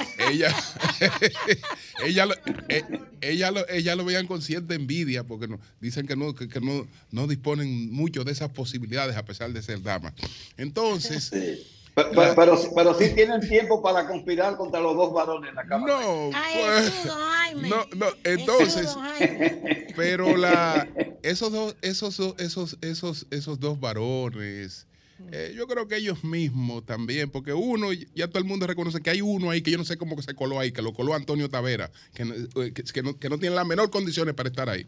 Y el otro fue político y eso, eh, porque cuando usted incluso evalúa el nivel de las tres damas, el nivel de las tres damas, mire, usted coge a dos caballeros, usted no se lo mete en los bolsillos a la inteligencia, a la capacidad de esas tres damas. Los dos que están ahí juntos, fundidos. Bien. Fundidos los dos. Usted los De funde y usted no saca la capacidad de una de esas mujeres que están ahí. Así es. Entonces, eso en el caso de, en el, en el, y, y, en el caso de eso. Pero, don Jaime, lo, lo- lo de, lo de este, esta situación de esta pirámide. Entonces esa persona se quitó la vida. Le pido que por favor eh, nos reitere esa, e- e- e- esta parte ahí. Bien, este, este ciudadano eh, le decía a sus clientes que él tenía 70 millones de dólares en Chipre, eh, una isla que está lejísimo del país, y que ese dinero él no lo podía traer porque tenía algunos inconvenientes con, con bancos que no le hacían eh, esa, no le aceptaban hacer esa, esa transferencia por una razón simple. Si era verdad que lo tenía, el dinero no era bien habido, puesto que no podía depositarlo en un banco y no se podía hacer la transferencia. Entonces, yo no sé qué tiempo tenía ese ciudadano eh, en, el, en, el, país, no, no, no tengo idea, no, no, lo conocía, pero eh, él sí tenía eh, un negocio que aquí ya se conocía, porque aquí hay una persona eh, que se llama William Genao, que eh, manejaba una, un negocio de ese mismo tipo, eh, de, manejaba depósitos para, que, para invertir en, acciones, en las bolsas de valores, pero pagaba unos intereses que, que, no podía soportar, porque eso es lo que pasa con ese tipo de negocios.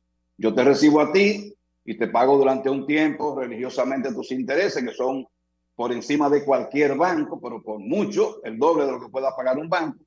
Y yo lo coloco aquí porque yo no lo puedo depositar en un banco, porque yo no he, no he demostrado ante impuestos internos que yo genero a diario 100 o 150 mil pesos. No lo puedo depositar en un banco, el banco no me lo va a aceptar. Entonces, esa persona funciona así. Yo te recibo a ti, te voy pagando, yo voy viviendo bien, porque el tipo vivía bien, le recibo al otro y con este le pago al otro y así hasta que llega un momento que es insostenible toda esa burbuja y ese negocio se, se, se va a desmoronar como tal. El hombre se vio involucrado eh, en compromisos de 30 millones de dólares, que no es paja de coco, y no tuvo otra que lanzarse de un sexto piso. Él estuvo fuera del país en esos días recientes durante un mes, pero al parecer el hecho de tener una dama muy elegante, de tener un hijo recién nacido, hizo que él volviera al país a sabiendas de que no podía enfrentar los problemas que tenía. Y lo que se, se, señala es que no se ha publicado, es que cuando él llegó a su apartamento, que las cámaras registraron la forma en que entró eh, dubitativo, sonámbulo, sin saber qué hacer, cuando él sube a su apartamento, que está en el último piso de ese edificio, lo que hace es que saluda a su pareja, se quita un Rolex que tenía, se lo entrega a la pareja, le da un beso a la criatura de pocos meses y inmediatamente se lanzó por el balcón de su apartamento. De esa manera muere el hombre eh, en el pavimento, en el estacionamiento de ese edificio. Esa es la situación. ¿Esta persona y quién parte, era? La mayor parte de los afectados son galenos. Sí. ¿Y ¿Quién era Dígame. esta persona, Jaime? Eh, ¿Cuál es la nacionalidad? española. Yo no, no, tengo el nombre, no registro el nombre aquí, lo, ten, lo tenía anotado, pero no lo encontré. El, Okay. no, el hombre es, de, era de nacionalidad española. Un hombre de apenas 43 años. Ay, Dios. Bueno. Pues muchas gracias, don Jaime. Y, su look, Placer. como, su look como siempre, impecable. joven, Se ve más joven. Sí, se ve más impecable. joven. Un, pla un, placer compartir con ustedes, aprendiendo con ustedes de todo. Gracias, don Buen día. Gracias, Usted gracias, se gracias. ve muy Un bonito. placer. Son 106.5. Son las 8.41 minutos. Buenos días, José, adelante. Bueno, gracias Julio, saludos a todos y a todas. Eh, gracias reiteradas por la audiencia, por preferirnos. Bueno, qué bueno que lo de que lo de Pedro y el señor eh, Miki López ya encontró un final definitivo que deja a todas las partes deja a todas las partes de alguna manera satisfecha y eso es lo que se quería, ¿no?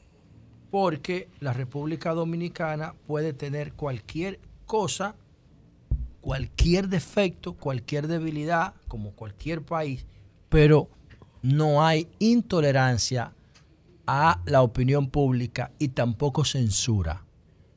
Yo particularmente, que tengo casi 20 años en los medios, bueno, en- entré en el 2006, tengo... eh, 23 años.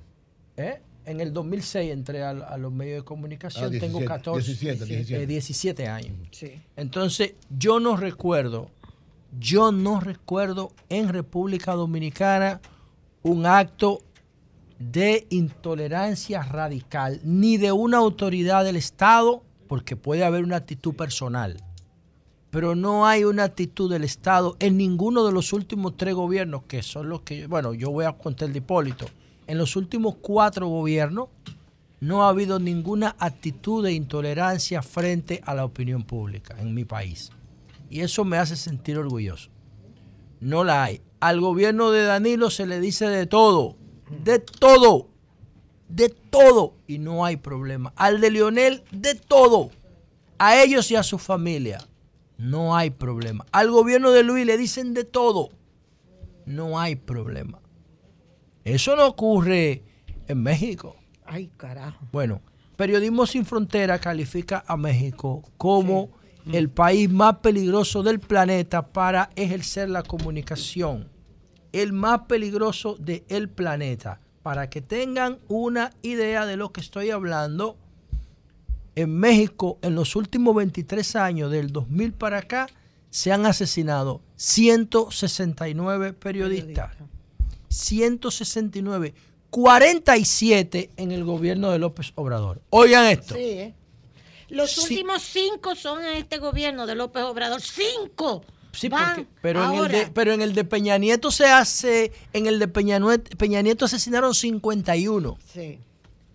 En el de López Obrador van 47. Sí. No, no, Y en, la- no, en- no por en este año van cinco. No respuestas necesariamente políticas. No, no, no, lo que pasa es que en, me- Sí. en México se mezcla todo. Todo. No, se mezcla porque los narcos financian lo Así político. es. Claro. Y financian los medios. Y cuando un medio no obedece, le marchan al periodista. A mí me dolió mucho el caso de una bloguera en Sinaloa, que ella todavía no existía la D-Web, ni existía nada de este Ay, tipo sí. de cosas.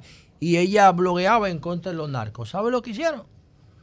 Claro, porque el- Agarraron, le cortaron la cabeza Sí. y en el cuello le sembraron al monitor de la PC. No, y no la re- amarraron con no los cables. narcos, pero la- la- y la pusieron enfrente donde ella trabajaba en el periódico sabes lo que local. es eso? El Para tema- mandarle una señal.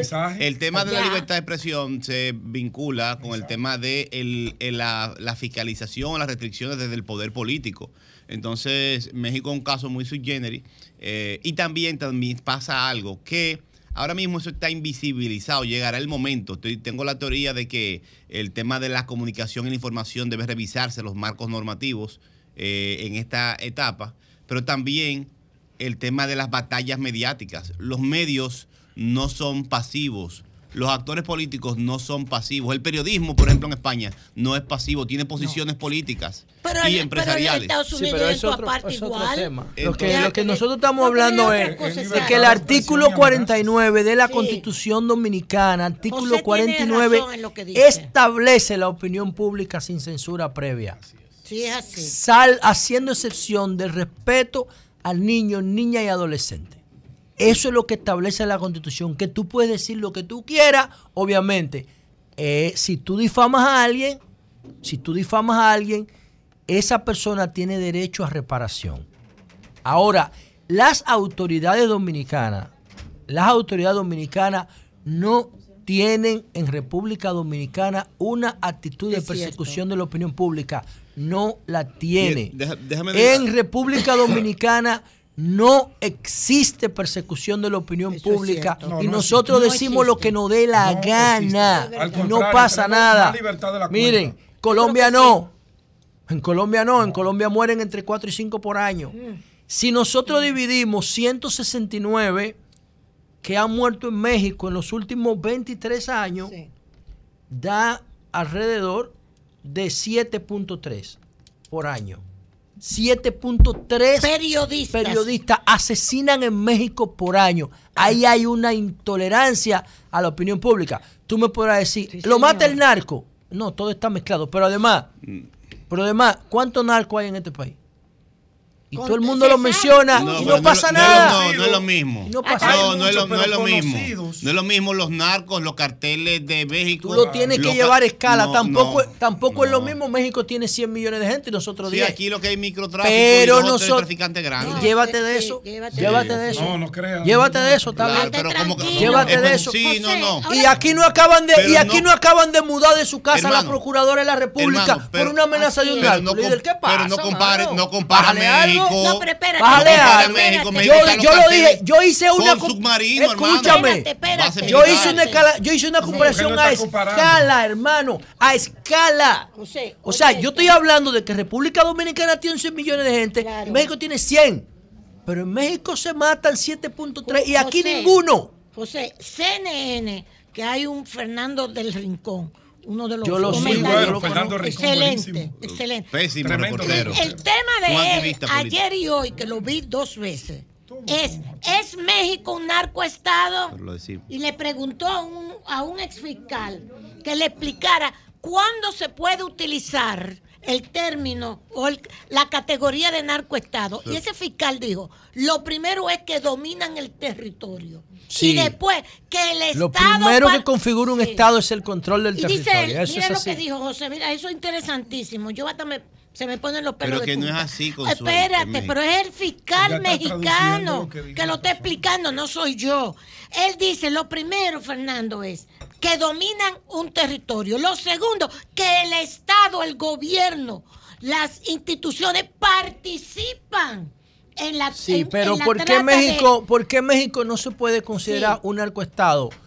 Porque las principales autoridades del Estado, por lo menos en esta oportunidad, Sí. lo plantea la serie de Netflix Sí. del Chapo, Sí. López Obrador no le han podido vincular con ninguna expresión del narco. En la serie de, de Netflix, porque la gente tiene que saber que México en los años 40 tuvo un presidente narco cuando estaba prohibido el alcohol, en los años 30.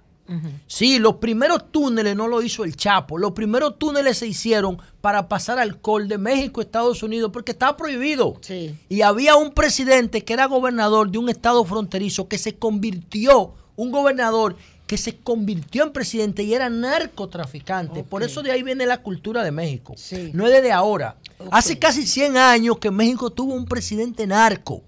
Entonces recuerdo el nombre porque no, no es mi tema. Ahora, ¿qué ocurre? En la actualidad, López Obrador, dice Netflix, que el Chapo intentó sobornarlo varias veces para financiar la campaña y López Obrador votó, despidió, expulsó a su director de finanzas cuando se dio cuenta. Sí. O sea, no hay ningún vínculo de López Obrador. Entonces, México ahora no se puede considerar un narcoestado porque México está dirigido por un tipo que no tiene vínculo con el narcotráfico. Ok. Sí, las instituciones Por eso mexicanas... es que él mismo lo dijo, Obrador. no se puede. No No, somos no, ahora, no, ahora no somos puede. narcoestado. Hay países que han Sí. caído en Colombia con Pablo Escobar. Ay, sí. No se pudo determinar que ningún presidente era negligente como Virgilio Barco o como el que le permitió la cárcel. Eh, Gaviria. Gaviria, pero no estaban vinculados con No. él. Sí. Y por eso yo no me, no me atrevo. No. Pero Uribe no estaba vinculado con el narco, era con los paramilitares. Era Y no. con- y con narco. No, no, no, no. Y con narco. No, no, no, no, no, no. Financiamiento de su campaña. No, No, todos, Claro. indirectamente. No, no pero no directamente. No Claro. No directamente. Son países muy no directamente. Entonces, señores, miren, Bueno, México, pero es interesante eso. 7.3 periodistas asesinados Sí, por señor. año. Periodistas sin frontera dice que México Sí. es peor que Ucrania y que. Yemen para ejercer el periodismo independiente.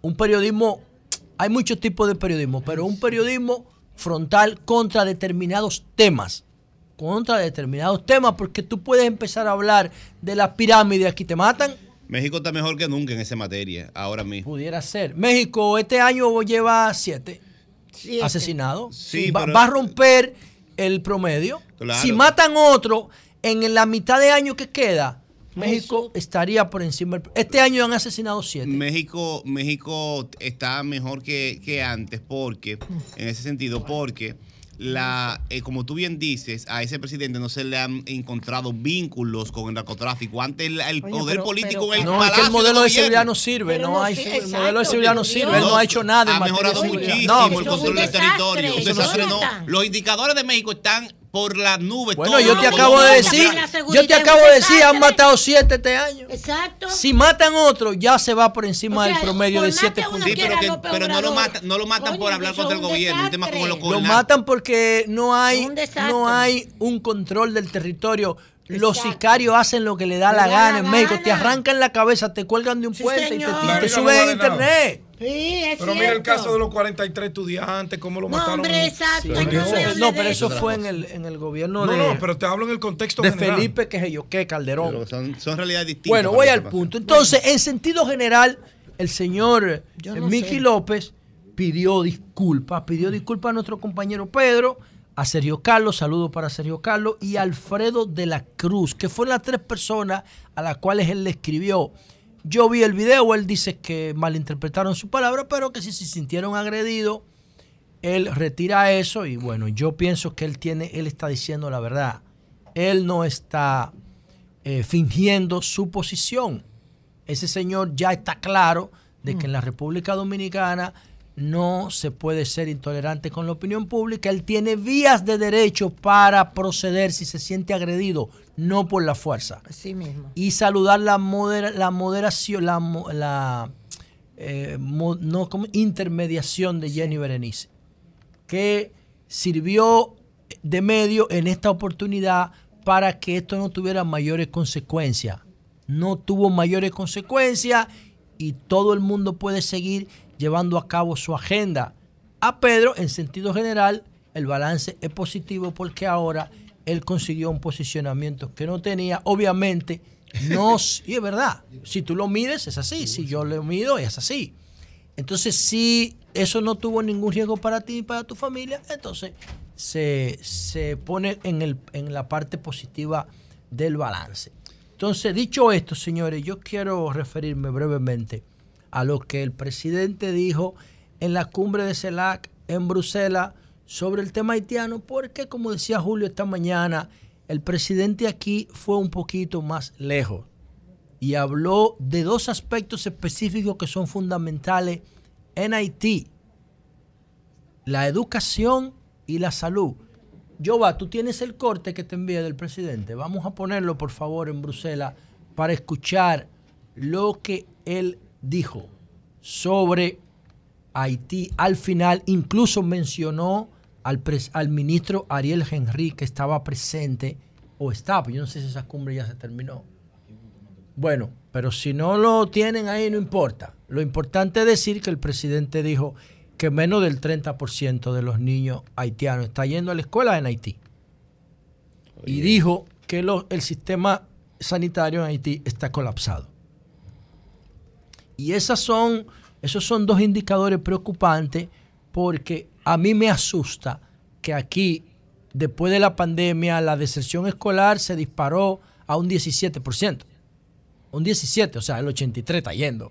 Y yo estoy asustado con eso, porque si tú calculas que van a ser el 20%, el 17 de 1.8 millones de estudiantes públicos, casi 2 millones, yo sé que cerca de 80 mil van a ir a coger la calle, como los rabia de, de los alcarrizos, que el DICRIM mató el fin de semana. Ali el Lápiz, eh, el otro, no recuerdo ahora, mañana que voy a tratar ese tema. Eh, a mí me preocupa lo que, están, lo que están haciendo los desertores escolares en República Dominicana. Imagínense que en Haití ese al. Aquí va el 80%. Allá el 80% no va a la escuela. ¿Qué van a hacer esos, esos en Haití que ni estudian ni trabajan? Van a ser captados por el fundamentalismo religioso, van a ser captados por los narcos, van a ser captados por las bandas, van a ser captados por la prostitución, las hembras, por el tráfico de personas, porque no tienen las herramientas para poder competir en la sociedad, porque no están recibiendo educación. Y el presidente dijo eso. y habló del tema de la salud que ha colapsado en Haití. ¿A dónde van a buscar servicios sanitarios los haitianos si ellos no tienen? A donde le quede más cerca, a nosotros. ¿Y sabían ustedes que el presupuesto de República Dominicana, el presupuesto educativo de RD, es más grande que el presupuesto nacional de Haití? Busquen los datos y compárenlo. Solo lo que nosotros invertimos en educación es más que lo que Haití invierte en toda su población en un año. Entonces nosotros se nos está acumulando un problema y se nos está acumulando y se nos está acumulando. ¿Por qué? Porque como dicen las ecuaciones de Lota Botera, en la medida que una especie es más vulnerable, se reproduce más. En la medida que una especie aumenta su posición en la cadena alimenticia, se reproduce menos. Por eso si ustedes van a ver, yo soy un criador de peces beta. Tengo beta en las ventanas de mi casa. ¿Y qué ocurre con mis betas? Que yo tengo que controlarlo porque cada vez que una hembra me pone huevos son 500 y yo no quiero tener 500 betas. ¿Y por qué los betas ponen 500 cada, cada mes? Cada mes una beta puede poner 500. ¿Por qué? Porque nada más dura en mi, en mis manos que las cuido pueden durar dos años, dos años y medio. Pero en la naturaleza un beta dura un año, menos de un año. Entonces como son vulnerables, se reproducen más. Ahora, si yo cojo otra especie, como el cocodrilo, el cocodrilo pone 6, 8 huevos. Y de esos 6, 8 huevos solamente se eclosiona uno. Uno porque los demás se quedan en el camino. O lo depredan otras especies o no nacen. Uno. ¿Por qué? Porque el cocodrilo está en el tope de la cadena alimenticia. No tiene depredador. No lo tiene depredador. Entonces el, el cocodrilo se reproduce menos, pero el beta se reproduce más. Los haitianos, mientras más vulnerables estén, se van a reproducir más. ¿Y hacia dónde va a ir? Van a venir hacia acá, porque allá no hay condiciones. El objetivo estratégico de los dominicanos, y eso que el presidente dijo ayer, es la primera vez que yo escucho a un presidente salirse del discurso hueco. La comunidad internacional tiene que ayudar a Haití. ¿Por qué? Nada más son dos países del mundo que tienen deuda con Haití. Francia una deuda económica y ética y Estados Unidos una deuda moral por el rol que jugó Haití en la conformación de su territorio. Nadie más tiene compromiso con Haití. No están obligados, como dijo el presidente. Cualquiera se puede salir de la responsabilidad del tema haitiano, pero los dominicanos no, porque compartimos territorio. La estrategia de nosotros tiene que ser ayudar a Haití a salirse de la pobreza extrema. Y para lograr eso, para iniciar eso, tenemos que ayudarlos a controlar su territorio lo que decía doña Consuelo de México. Si un Estado no controla el territorio, no es un Estado nada. Eso es mentira. Entonces Haití no controla su territorio. Está controlado por bandas que empezaron a activar después de la muerte de Jovenel Moïse. Hace dos años. Antes de la muerte de Jovenel Moïse, usted no veía ese nivel de bandas organizadas. Eh, después de la muerte de Jovenel Boy Mois, inspirada por los talibanes en Afganistán, que la comunidad internacional aceptó que derrocaran al gobierno que estaba y ahora ellos están dirigiendo Afganistán. Y hacen lo que le da la gana con los derechos humanos, con todo el mundazo. Y, los, y las bandas haitianas están mirando ese espejo y dicen, wow, pero si los talibanes pudieron, nosotros podemos aquí ser aceptado por la comunidad internacional. Obviamente Haití está en Occidente, no está en el cercano Oriente, pero la, muerte de Jovenel Moy de una manera tan brutal y el éxito de los talibanes ha inspirado a estos grupos, una mezcla de paramilitares con narcotráfico, grupos armados, que tú no sabes qué nivel de profundidad pueda tener eso, porque atento a Chiste ya tienen dos años. Ya tienen dos años y están ganando terreno cada día que pasa, cada hora que pasa. Entonces, es importante que el presidente haya incluido otros elementos en el discurso frente a Haití. Incluyó la educación e incluyó la salud. La clave, tenemos que ayudar a Haití a controlar su territorio. Ahí no nos podemos meter. Ahí tenemos que hacer solo diplomacia. Pero sí podemos hacer más para que ellos salgan de su pobreza extrema y empiecen a reproducirse menos, que es la estrategia más viable. Porque nosotros, si seguimos creciendo económicamente, vamos a seguir subiendo en la pirámide. Y si seguimos subiendo en la pirámide, nos vamos a reproducir menos como los europeos. Los europeos le pagan a las mujeres para que tengan hijos. Porque se están quedando sin repoblación. Porque en la medida que tú estás alcanzando mejores niveles de bienestar, te reproduce menos. Y en la medida que tú eres más vulnerable, te reproduce más. En 20 años, los haitianos van a ser el doble de nuestra población o el 50%. Si nosotros no los ayudamos a ellos a moverse de su pobreza extrema. Cambio fuera.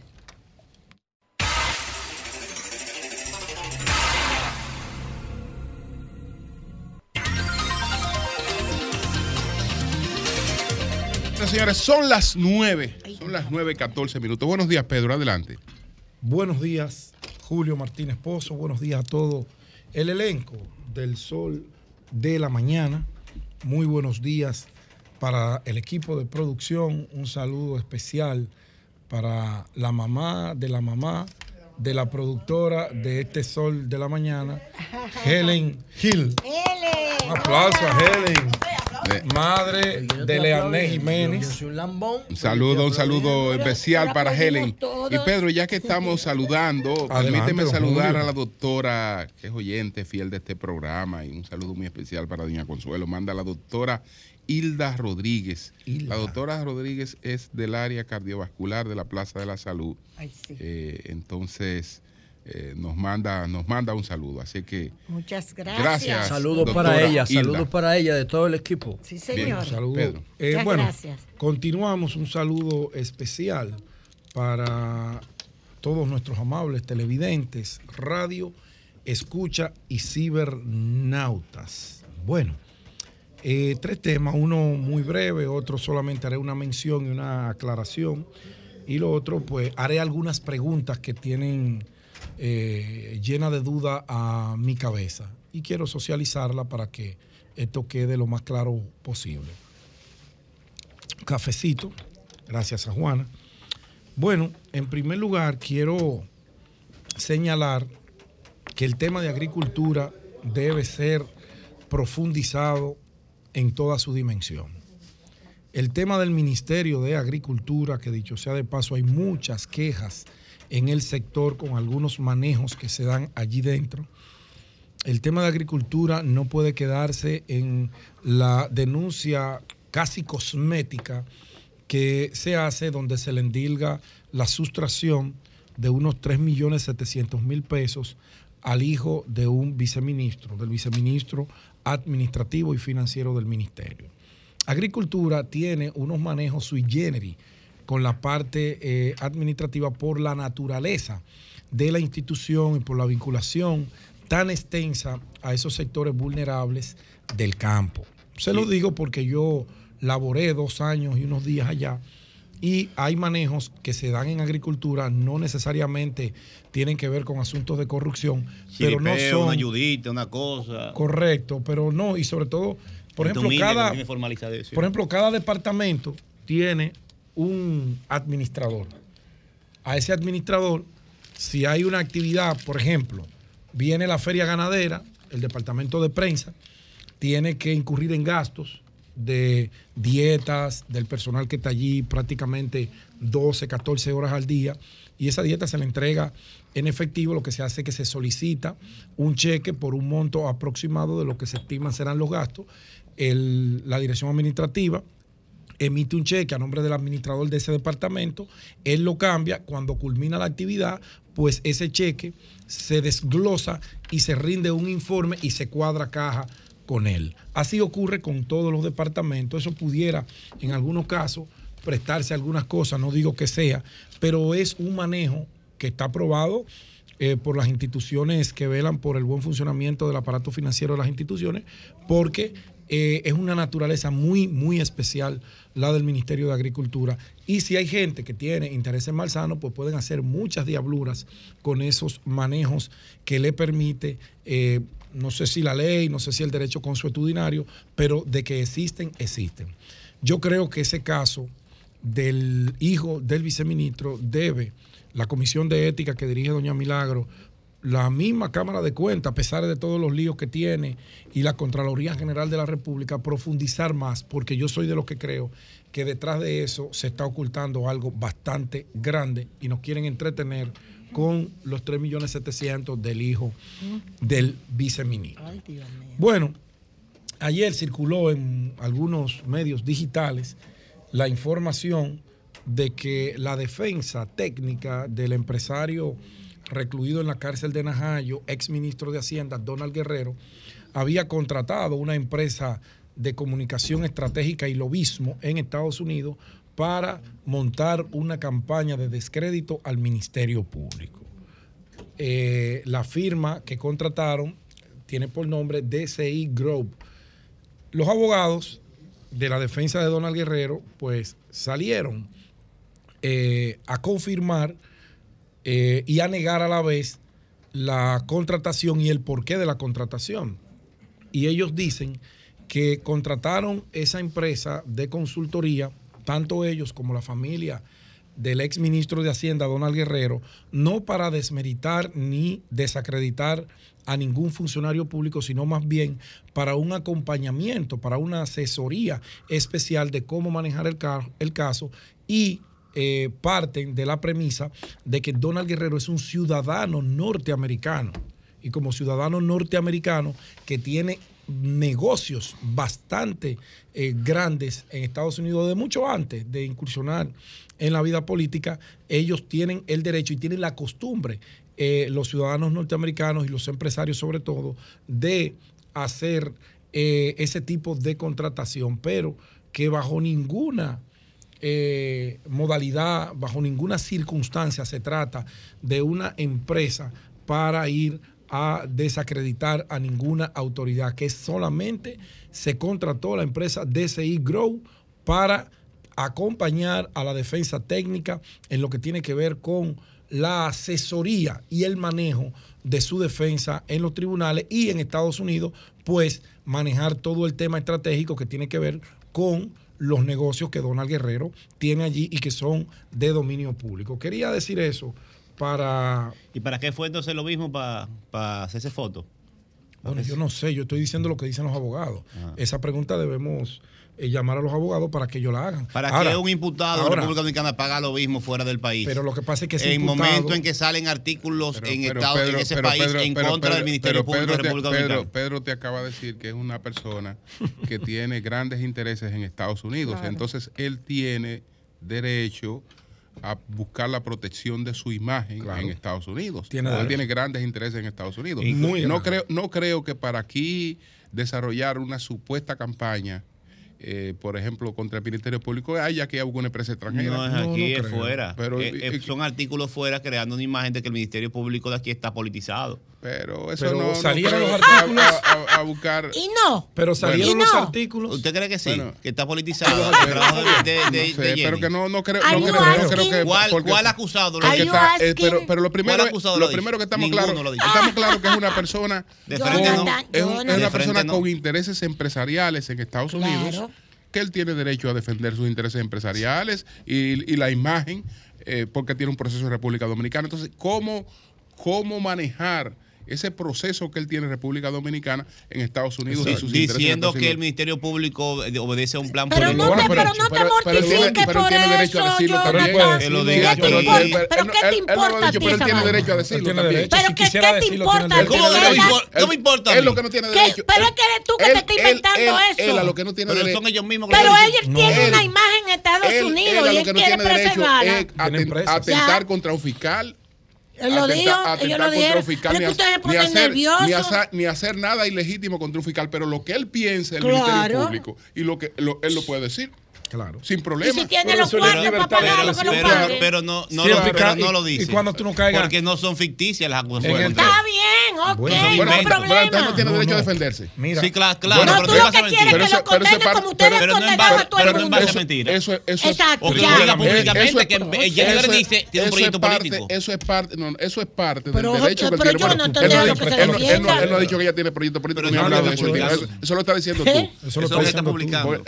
pero, yo no he visto esa publicación. pero- No, él dije- ¿qué dijeron? Lo último es Que no negarle es a la gente a el derecho legítimo a la defensa, porque él tiene derecho a defenderse y tiene que buscar los mecanismos legales, los claro, para defenderse. Y es una contratación clara ahí, pa- Claro. eso es para defenderse y para defender su imagen. Pero Y más que Jonathan- él- yo no sabía que era Jonathan americano. Pero no, es- no atacando, no Jonathan atacando a la- es- a la magistrada. Pero, pero pero, ¿dónde la han deja que le ataque para que tú lo digas. La defensa técnica Deja que le sabrá- ataque para que tú lo Nadie digas. ataca, es defensa Pero no su- lo ha Pero- hecho. pero y cada- ya tú te estás adelantando. Pero se habla. Deja que Estoy ataque. diciendo Y lo hoy que la pienso. presunción de inocencia no existe. No, no existe, para ellos no Todo el existe. que acusa ya es culpable. Ya es, tú no ves que todito Punto ya lo condenémoslo de condenan. antemano y no vayamos a un tribunal a perder el Exactamente. tiempo. Pero, la, la, Bueno, la- pero avancemos de esos, casos, esos casos se discuten en, el- en los tribunales. Bueno, pero, pero Bueno, también él el Ministerio Público gente, tiene, claro. tiene sus equipos para que sus casos reciban Y- un trato y especial en los medios Y ese comunicación. Ministerio Público manda Bueno, todos sus casos a la prensa No, nacional. Por voluntad. Perdón. Pedro. Bueno, bueno, adelante. Todos los casos están en la adelante, prensa Pedro. nacional Bueno. antes de estar en los tribunales. Claro. Y todo el mundo está condenado en la prensa Y nacional. son casos de orden Un público. Saludo. Punto. Mire, Bueno. quienes, quienes más van a los medios a hablar de esos temas son los abogados de los acusados. Pero tienen que hacer lo que tú quieres.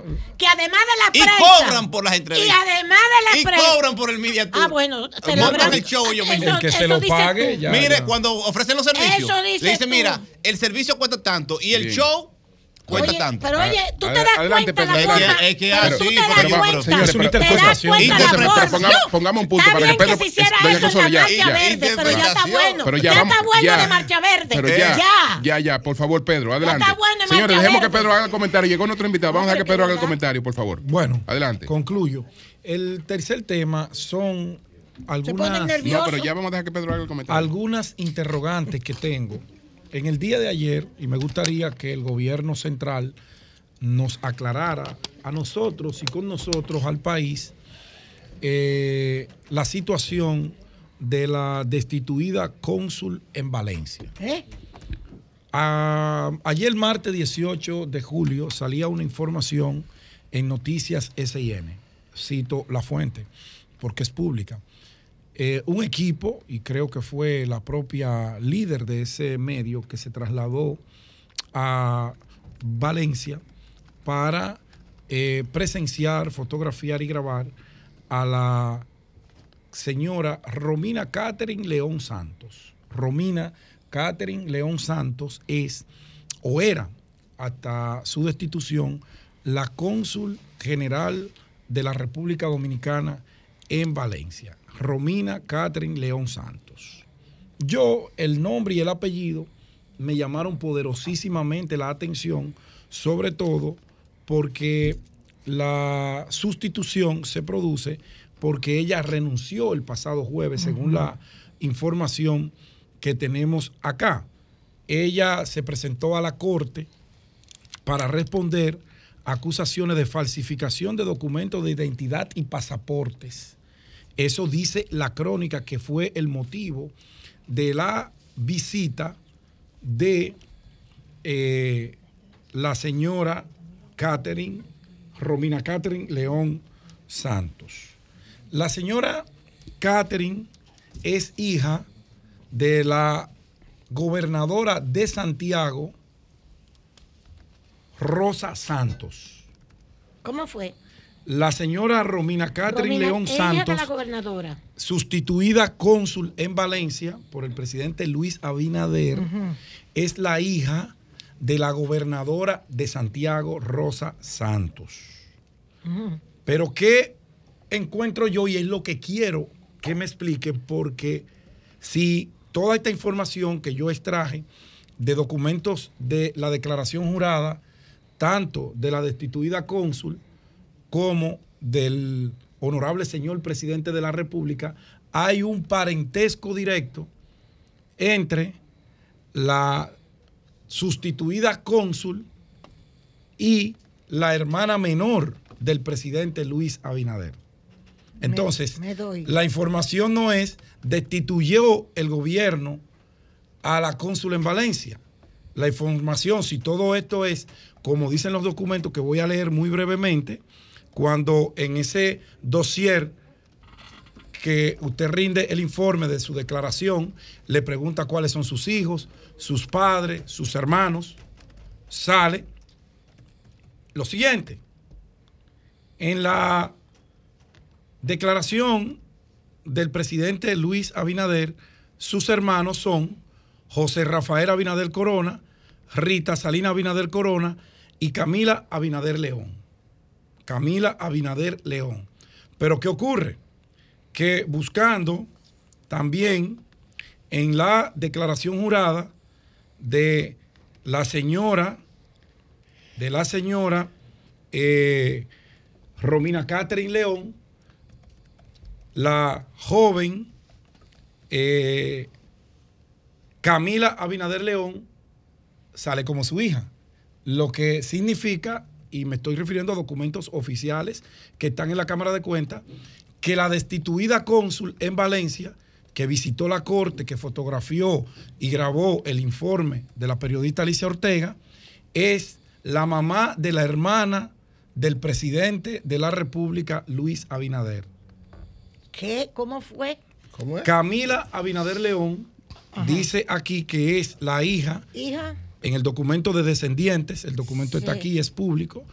Camila Abinader León es la hija de la destituida cónsul en Valencia, hija de la gobernadora de Santiago, que sería la abuela de la hermana del El presidente Abinader.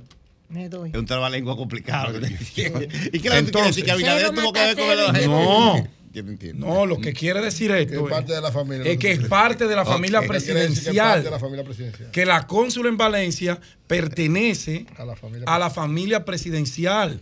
Eso es lo que quiero decir y por eso busqué estos documentos porque recordé cuando leí la declaración jurada del presidente de esa hermana, que es como dicen popularmente una media hermana. O sea, la cónsul de Valencia Ajá. es hija de, De la gobernadora. Tanibol, de don Rafaelito.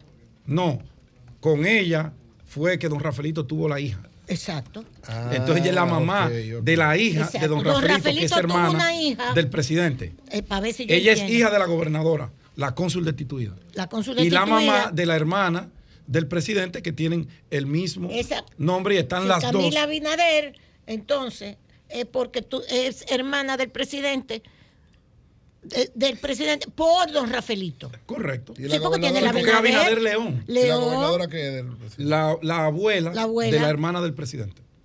Entonces, Ay, lo que quiero doy. decir, y con esto cierro, Sí, no sí, estoy sí. haciendo Pero eso acusación lo de sabe nada. todo Santiago, me escriben que eso se Pero sabe. el país no lo sabe. Y el gobierno Ah. no ha informado, y de hecho, mucha información ya fueron sacadas de las redes. Ah, informaciones que, su- que, se, que se vertieron ayer fueron sacadas y por eso me llamó la atención. Ah, bueno. Porque no Yo se destituyó a una persona común y corriente.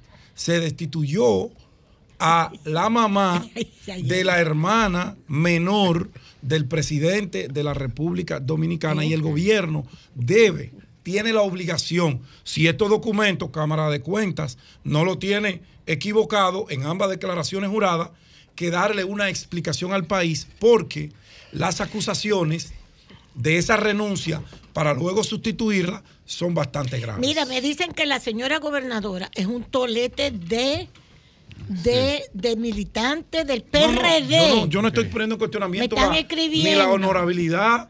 No, no, para que no se crea que- Solamente le quiero aclarar al que país. ella está de gobernadora porque entonces está emparentado. No, que ella ha sido una líder PRDista No, no desde el. PRD.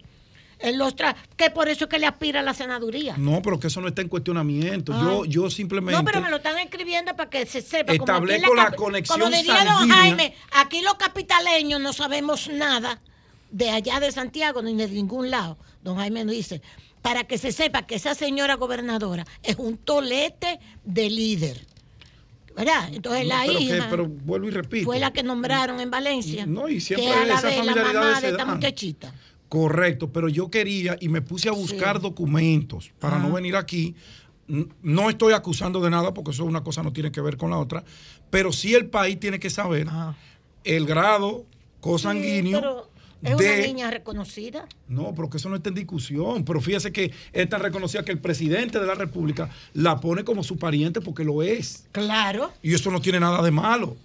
Y su propia madre, porque es obligatorio en la declaración jurada que usted tiene que poner quiénes son sus hijos, quiénes son sus hermanos, quiénes son sus padres, los bienes que usted pero posee. nunca lo han ocultado, nunca lo han ocultado todo eso. No, pero ahora, Bueno, porque esas cosas no se ventilan tanto, Pedro. ¿usted cree que no? No. ¿Usted cree que los asuntos que vinculan a la familia presidencial no son de importancia para el país? ¿Usted cree Ay, que pero, no? no me- pero mira, Julio, pregúntale a Julio, que Julio es el No, que yo le estoy, usted que estaba cuestionando, usted que está preguntando. Yo lo que estoy... Julio está callado Julio, pero escuchando. habla de algo. No, porque sácame, sácame, sácame de la pata de los caballos. Yo creo, yo creo. Me acuerda de la canción del Alfa. Yo creo. Y con esto No, no, pero fuera de broma. Esa es la mamá de la mamá de la mamá La señora gobernadora es una persona con sus méritos propios como líder del PRD, desde el PRD, para tener el cargo que tiene, no es por las vinculaciones con los Abinader, de su hija, ni nada. Es lo que quiero aclarar que me están Pero es que usted está aclarando algo y que nadie le está oscureciendo. Ah, Bueno, adelante. Usted está aclarando algo que a usted nadie pues le ya está no me eche más oscureciendo. boche, ya no me eche más boche. Yo simplemente quiero que el gobierno central Sí. emita una declaración y aclare esa situación. ¿Por qué? Porque la causa de la renuncia que motivó que una periodista del calibre, de la preeminencia de Alicia Ortega se trasladara hasta esa corte para fotografiar a esta persona, y yo creo que el país, con las acusaciones que le están Sí. vertiendo a ella y le están formulando, debe aclararlo el Palacio porque vincula a la familia presidencial y eso es muy delicado. Cambio y fuera. Son 106.5. Bueno, señores, Orlando Jorge Villegas, el diputado Orlando. Jorge Villegas Muy está bien, con bien, nosotros. Uno de los aspirantes más fuertes que tiene el PRM en el Distrito Nacional para la alcaldía del Distrito Nacional, en caso, que ahí la tienen condicionada todo, de que Carolina Hmm. No, Pues ya no va. Ya no va, para- Pues ya, ya no va. no sea convencida. No, no, Ah. no, Carolina no va. en caso de que Carolina Digo no yo. sea convencida. Bueno, vamos a empezar por ahí, eh, Orlando, porque todo, todas las posibilidades eh, de todos los aspirantes están sujetas a la decisión de, de Carolina. Entonces, esa decisión de Carolina, ¿ya tú la crees definitiva? ¿Ya eso es un hecho? ¿Qué pasa ahí? Bueno, primero buenos días, eh, don Julio, doña Consuelo, Eury, días, Pedro y Jonathan y los demás miembros del equipo. Y un saludo especial también a don Antonio Espaillat, doña Montserrat. Esta es mi casa, aquí fue donde aprendí y comencé a hacer opinión, así que muy contento de estar con, con ustedes esta mañana. Miren, al día de hoy, don Julio, la información que tenemos es que la actual alcaldesa Carolina Mejía eh, no ha tomado su decisión ante una eventual o posible repostulación y que aparentemente no está en, su panorama actualmente eh, optar por la reelección ante la alcaldía del Distrito Nacional. Esa es la información que tenemos eh, en este momento. Y la situación, vamos, vamos a ver la situación. Hiciste un acto recientemente, un acto recientemente, es decir, un anuncio de hace, digamos, varias semanas de que te va a presentar como aspirante a la alcaldía. Antes de ese anuncio, había visto una evaluación de esa que maneja Virgilio. Había visto una de esas Esa- esa evaluaciones. evaluación de Virgilio, esa que él ve. cierto de esa que- respeto. de esa que le enseñan a Virgilio. Y eh, Claro, sin, así. sin haberte presentado, tú aparecías en segundo lugar. Eh, que eso es mucho para una persona que, Sin haber hecho nada. que no se ha presentado. Entonces no sé qué ha pasado después de una semana y del anuncio, etcétera.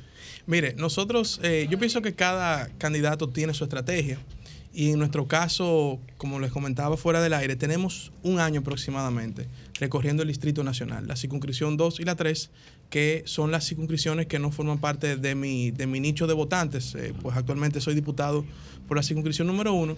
Y yo le comenté en abril de este año al presidente Luis Abinader, cuando él me preguntó en qué yo estaba a nivel de, política, yo le, yo le dije, presidente, tengo unos meses recorriendo las otras circunscripciones de la capital porque veo un sentido de oportunidad. Se lo comenté eh, en esas palabras textuales que estoy mencionando aquí. Y ese trabajo, don Julio, de casi un año visitando a los dirigentes de la base del Partido Revolucionario Moderno, eh, visitando también miembros de la dirección ejecutiva, pues nos posiciona de alguna manera eh, favorablemente en las encuestas. Ya luego de haber hecho una serie de consultas a la propia alcaldesa le comuniqué que iba pues a salir formalmente con mis aspiraciones a la alcaldía del Distrito Nacional, a don Hipólito Mejía también se lo comenté. Y obviamente al presidente del partido y otros líderes importantes de nuestra organización pues anunciamos formalmente, eh, como usted menciona en un acto, las aspiraciones a la alcaldía del Distrito Nacional en las encuestas de trabajo que nosotros hacemos, y yo puedo citar encuestador aquí, como el Centro Económico del Cibao, que es el con la que nosotros principalmente trabajamos, estamos en primer lugar en este momento en las, eh, la simpatía del electorado, tanto interno del partido como externo, para ser el próximo candidato a alcalde del PRM en el Distrito ¿Quiénes Nacional. están evaluados ahí? Ahí están evaluados los demás precandidatos eh, que ustedes conocen quiénes son, que también están aspirando. Y desde que hicimos la primera encuesta en mayo, que fue una encuesta, digamos... eh, ya Pacheco no se evalúa ahí entonces. no, eh, está fuera del escenario, obviamente, la actual alcaldesa Y Pacheco. y nuestro querido Pacheco hermano, amigo, y como yo le digo, tío, Alfredo Sí. Pacheco, están fuera de, de esa evaluación. Ahí están los que formalmente hemos anunciado, Los que han anunciado eh, alguna aspiraciones. aspiración a la alcaldía del Distrito Nacional. Y tú Bueno, estás en primer lugar. En primer estructura, lugar, la desde mayo que hicimos la primera como una especie de, de kick-off, a ver cuál era el panorama estaba más y cerca de actualmente. ti, ¿cuánto tú lo llevas? En ese momento, bueno, eh, eh, cuando iniciamos en mayo, que fue la primera que hicimos, le llevábamos 15 puntos, el que estaba en segundo lugar. Y actualmente eh, se mantiene el mismo posicionamiento Pero- de 15 a 16 puntos al segundo lugar. Y ahora con eh, la salida formal y obviamente un despliegue eh, de comunicación y publicitario que estamos haciendo, haremos una próxima medición y veremos los resultados. Hay una... Dice Nene, Sí. escúchame, don Julio. Dice Nene, lo leí ayer en un periódico. Nene Cabrera. Nene Cabrera, que él José Leonel le Cabrera. aventaja Nene. 50 puntos Papacito. a los candidatos de su partido, a los precandidatos y a los de la oposición. Dijo él. 50 puntos o un 50%. ¿Cómo, cómo es lo que No, dice? un 50%. Un que él tiene 50%. Un 50%. Ah, que él, Un o sea, que él está el 50 doble de la Que él está el doble. doble, sí, sí, porque sí. Yo te estoy dando los datos de No, una, no, de yo una digo lo que él firma dice. Reconocida, que ustedes conocen el trabajo de, de esa firma encuestadora, y esos son los resultados que nosotros con los que trabajamos y lo que manejamos. ¿Cómo anda la estructura de Orlando Jorge Exacto. Villegas? Orlando Jorge Villegas fue, fue electo diputado por la circunscripción número uno del Distrito Nacional, pero el distrito tiene tres demarcaciones con muchos problemas, con muchas situaciones, y tiene una estructura del Partido Revolucionario Moderno que es la que va a escoger o no el grado de simpatía de los aspirantes. ¿Cómo está la estructura de Orlando? Aunque en principio dijiste que te ha mantenido, ¿cómo está en este momento? Mira, está bastante sólida y como te mencionaba, desde hace un año visitamos eh, las circunscripciones 2 y 3. En la circunscripción 1 tenemos una estructura pues bastante bien elaborada y fuimos creando los equipos de trabajo para cualquier aspiración que se pudiera presentar. Esa era la visión con la que salimos el año pasado. Esas estructuras en la circunscripción 2 y 3 se han ido trabajando, organizando eh, con mucha fidelidad, con mucha lealtad. Ustedes saben que en política hay compromisos. Claro. Y eh, yo viví en el 2020 eh, un proceso de salir tarde y mucha gente comprometida. Entonces, Sí. por eso me adelanté un año ante cualquier escenario Sí. y fuimos pues visitando diferentes eh, dirigentes y, y miembros importantes del partido y ya tenemos estructuras sólidas en las tres circunscripciones de la capital. ¿Cuántos diputados te apoyan en este proyecto? Mira, actualmente tenemos eh, el apoyo de dos diputados de la capital. Hay otros, eh, el diputado Sergio Moya nos apoya en la circunscripción número 3, el diputado Jesús Jugando nos apoya en la circunscripción número 2. Eh, hay otros diputados, pues... Orlando eh, de allá de mi circunscripción. Sí, claro. Hay otros diputados, pues, que nat- naturalmente eh, están aspirando también o están quizás en una situación evaluando su próximo paso en política. Y eh, de esa manera pues eh, también tenemos el apoyo de diputados, tenemos el apoyo de regidores, tenemos el apoyo de candidatos a regidores y candidatos a diputados eh, en este momento que están haciendo un, un activismo importante también dentro de, de la organización política. Y así uno va pues consolidando eh, una estructura. Hay dos nombres de dos personas que no están entre los aspirantes, pero se, se- se- se están colocando Se balotean. sobre la mesa. Dos funcionarios importantes del gobierno. Ito Bisonó, ministro de Industria y Comercio, y Eduardo Sanz Lobatón, eh, director, de aduanas. Que ya ha dicho que no. Él ha, él ha Y dicho que que, no no, le interesa. No sé qué ha dicho. Pero él se debe a su partido. No sé, no sé qué No, ha no, dicho no le interesa. Pero, pero se colocan, ellos se, se, se mencionan con alguna posibilidad de, de- de- de que sean eh, salidas eh, si no se resolviera entre ustedes la situación. ¿Qué posibilidades? Ya yo es duro en el distrito. Mira, en, en ambos casos tengo que reconocer primero Y Ito también. la alta valoración y, la y la dos. estima personal y política que le tengo tanto a Ito Bisonó como a Eduardo Sanz Lobatón, que han sido personas que incluso para mí, en mi carrera política, en mi formación política, eh, han sido personas claves en los diferentes procesos y desde antes, eh, eh, a- enviándonos a cursos, a muchos temas de formación política. Entonces, en ambos casos, los dos merecen todo mi respeto. Y si en algún caso les tocase llevar esta candidatura, pues yo te puedo decir que fuese el jefe de campaña de ellos. Muy o sea, que creo que son eh, eh, dirigentes eh, con una fortaleza muy importante en el Distrito Nacional y en el, en el caso incluso del mismo Yayo, me une un cariño muy especial. Y, y creo que ambos tienen el perfil y, y si el partido termina tomando esa decisión, pues oiga que te lo digo aquí, seremos su jefe de campaña. ¿Qué edad tiene Orlando Jorge Villegas? 32 años. Ah, Mucho Muchacho. jovencito. 32. Él en un Orlando, día. Orlando, déjame decirte una cosa. Puede ser hijo de Lea. El último, eh, el eh, último presente que yo recibí en una Navidad de parte de tu mamá y tu papá fue una miel de abeja que tu Ah, mamá sí. producía. Así mismo. sí. Una maravillosa miel de abeja. Será, ese era, eh, Este la, la- tiene- la- tiene esa es la miel de acela, era. La ¿cómo se miel de, doña la Celia. Sí, sí, sí. Así mismo es. Eso Yo tuve la mucho. Que la oportunidad continuamos de... produciendo la miel, les voy a mandar. Ah, pues Sí, qué bueno. claro, voy a mandar a todos aquí. Orlando. Bueno. Orlando, pero yo quisiera saber. Tú sigues el trabajo de Orlando. Tú, sigues, el trabajo de apicultura de tu papá. Claro, Sí, estoy aprendiendo. Estoy aprendiendo. Pero hay lo siguiente, Orlando. Tú puedes esbozarnos que sea cuáles serían la- las intervenciones principales tuyas, aunque sean dos o tres, Claro que sí. en, el, Claro que en sí. el ayuntamiento del Distrito Nacional, que es tan complicado todo aquello. Mira, nosotros hemos esbozado los siguientes ejes que vamos aquí a presentarles de manera puntual. En primer lugar, espacios dignos. Creo que estamos en un momento donde la ciudad de Santo Domingo ha crecido, pero hay que darle un nivel de orden y disciplina a, a ese crecimiento. Entonces, en ese sentido, nuestro eje de espacios dignos incluye desde temas de limpieza de la ciudad hasta el embellecimiento de los entornos. Y aquí le hemos hecho una propuesta que la vamos a formalizar en los próximos días ante Acoprovi, pero ya la hemos eh, socializado con algunos miembros de ese sector, que es que aquí construcción que se levante, llámese torre, llámese plaza, cualquier construcción que aquí se levante, constructor que tiene que embellecer su entorno. Eso Ay, incluye bueno. aceras, iluminación, arbolado y muy importante, cámaras de seguridad que estarán conectados a un centro de comando en el Ayuntamiento del Distrito Nacional. Por otro lado, una ciudad para todos. Ustedes saben cuál es una de las preocupaciones más grandes que reflejan las encuestas del Distrito Nacional, los envejecientes. Y cuando usted se pone a analizar cuál es la preocupación de los envejecientes, eso va desde espacios propios para los adultos mayores Ay, sí. hasta acceso a servicios básicos. Y yo pienso que el ayuntamiento, la ciudad, tiene un papel importante. Primero, en crear esos espacios eh, que los adultos mayores puedan estar, puedan desarrollarse, desenvolverse en, en distintos escenarios. Y en segundo lugar, servir de puente con el acceso a una serie de servicios y necesidades que tiene esa población muy importante para el Distrito Nacional. Mencionaba lo de crear espacio y voy entonces ahora al tema medioambiental, espacios verdes. Los dos pulmones que tiene el Distrito Nacional en este momento son el Mirador y el Jardín Botánico. No estamos hablando de crear eh, algo de esa naturaleza porque no hay básicamente un espacio tan grande. Ahora bien, yo creo que el ayuntamiento y el propio gobierno tienen activos eh, inmuebles que se pueden convertir en espacios verdes. La ciudad de- tiene que actualizar su inventario y nosotros propondríamos crear varios espacios verdes porque necesitamos, entre otras cosas, reducir, señor, el nivel de la temperatura de la ciudad, porque este calor es muy difícil, el peatón es mayoría y además hay que seguir eh, fortaleciendo eh, nuestro medio ambiente en la ciudad del Distrito Nacional. El fomento al deporte, ustedes nunca van a ver a Orlando Jorge Villegas eh, en una aspiración política sin hablar de deporte. Y nosotros, bueno, Y que la- semana...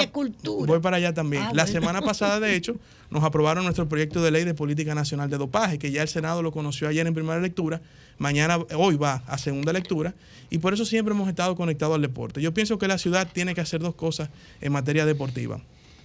Trabajar con el gobierno el rescate de muchos espacios sí, eh, ay, sí. deportivos que están abandonados. Quiero señor. resaltar ahí Ay, eh, sí. actualmente la Está labor de, Alberto todo, Rodríguez todo, como director del INEFI, que está haciendo un gran trabajo en ese sentido. Hay muchos espacios todavía que rescatar.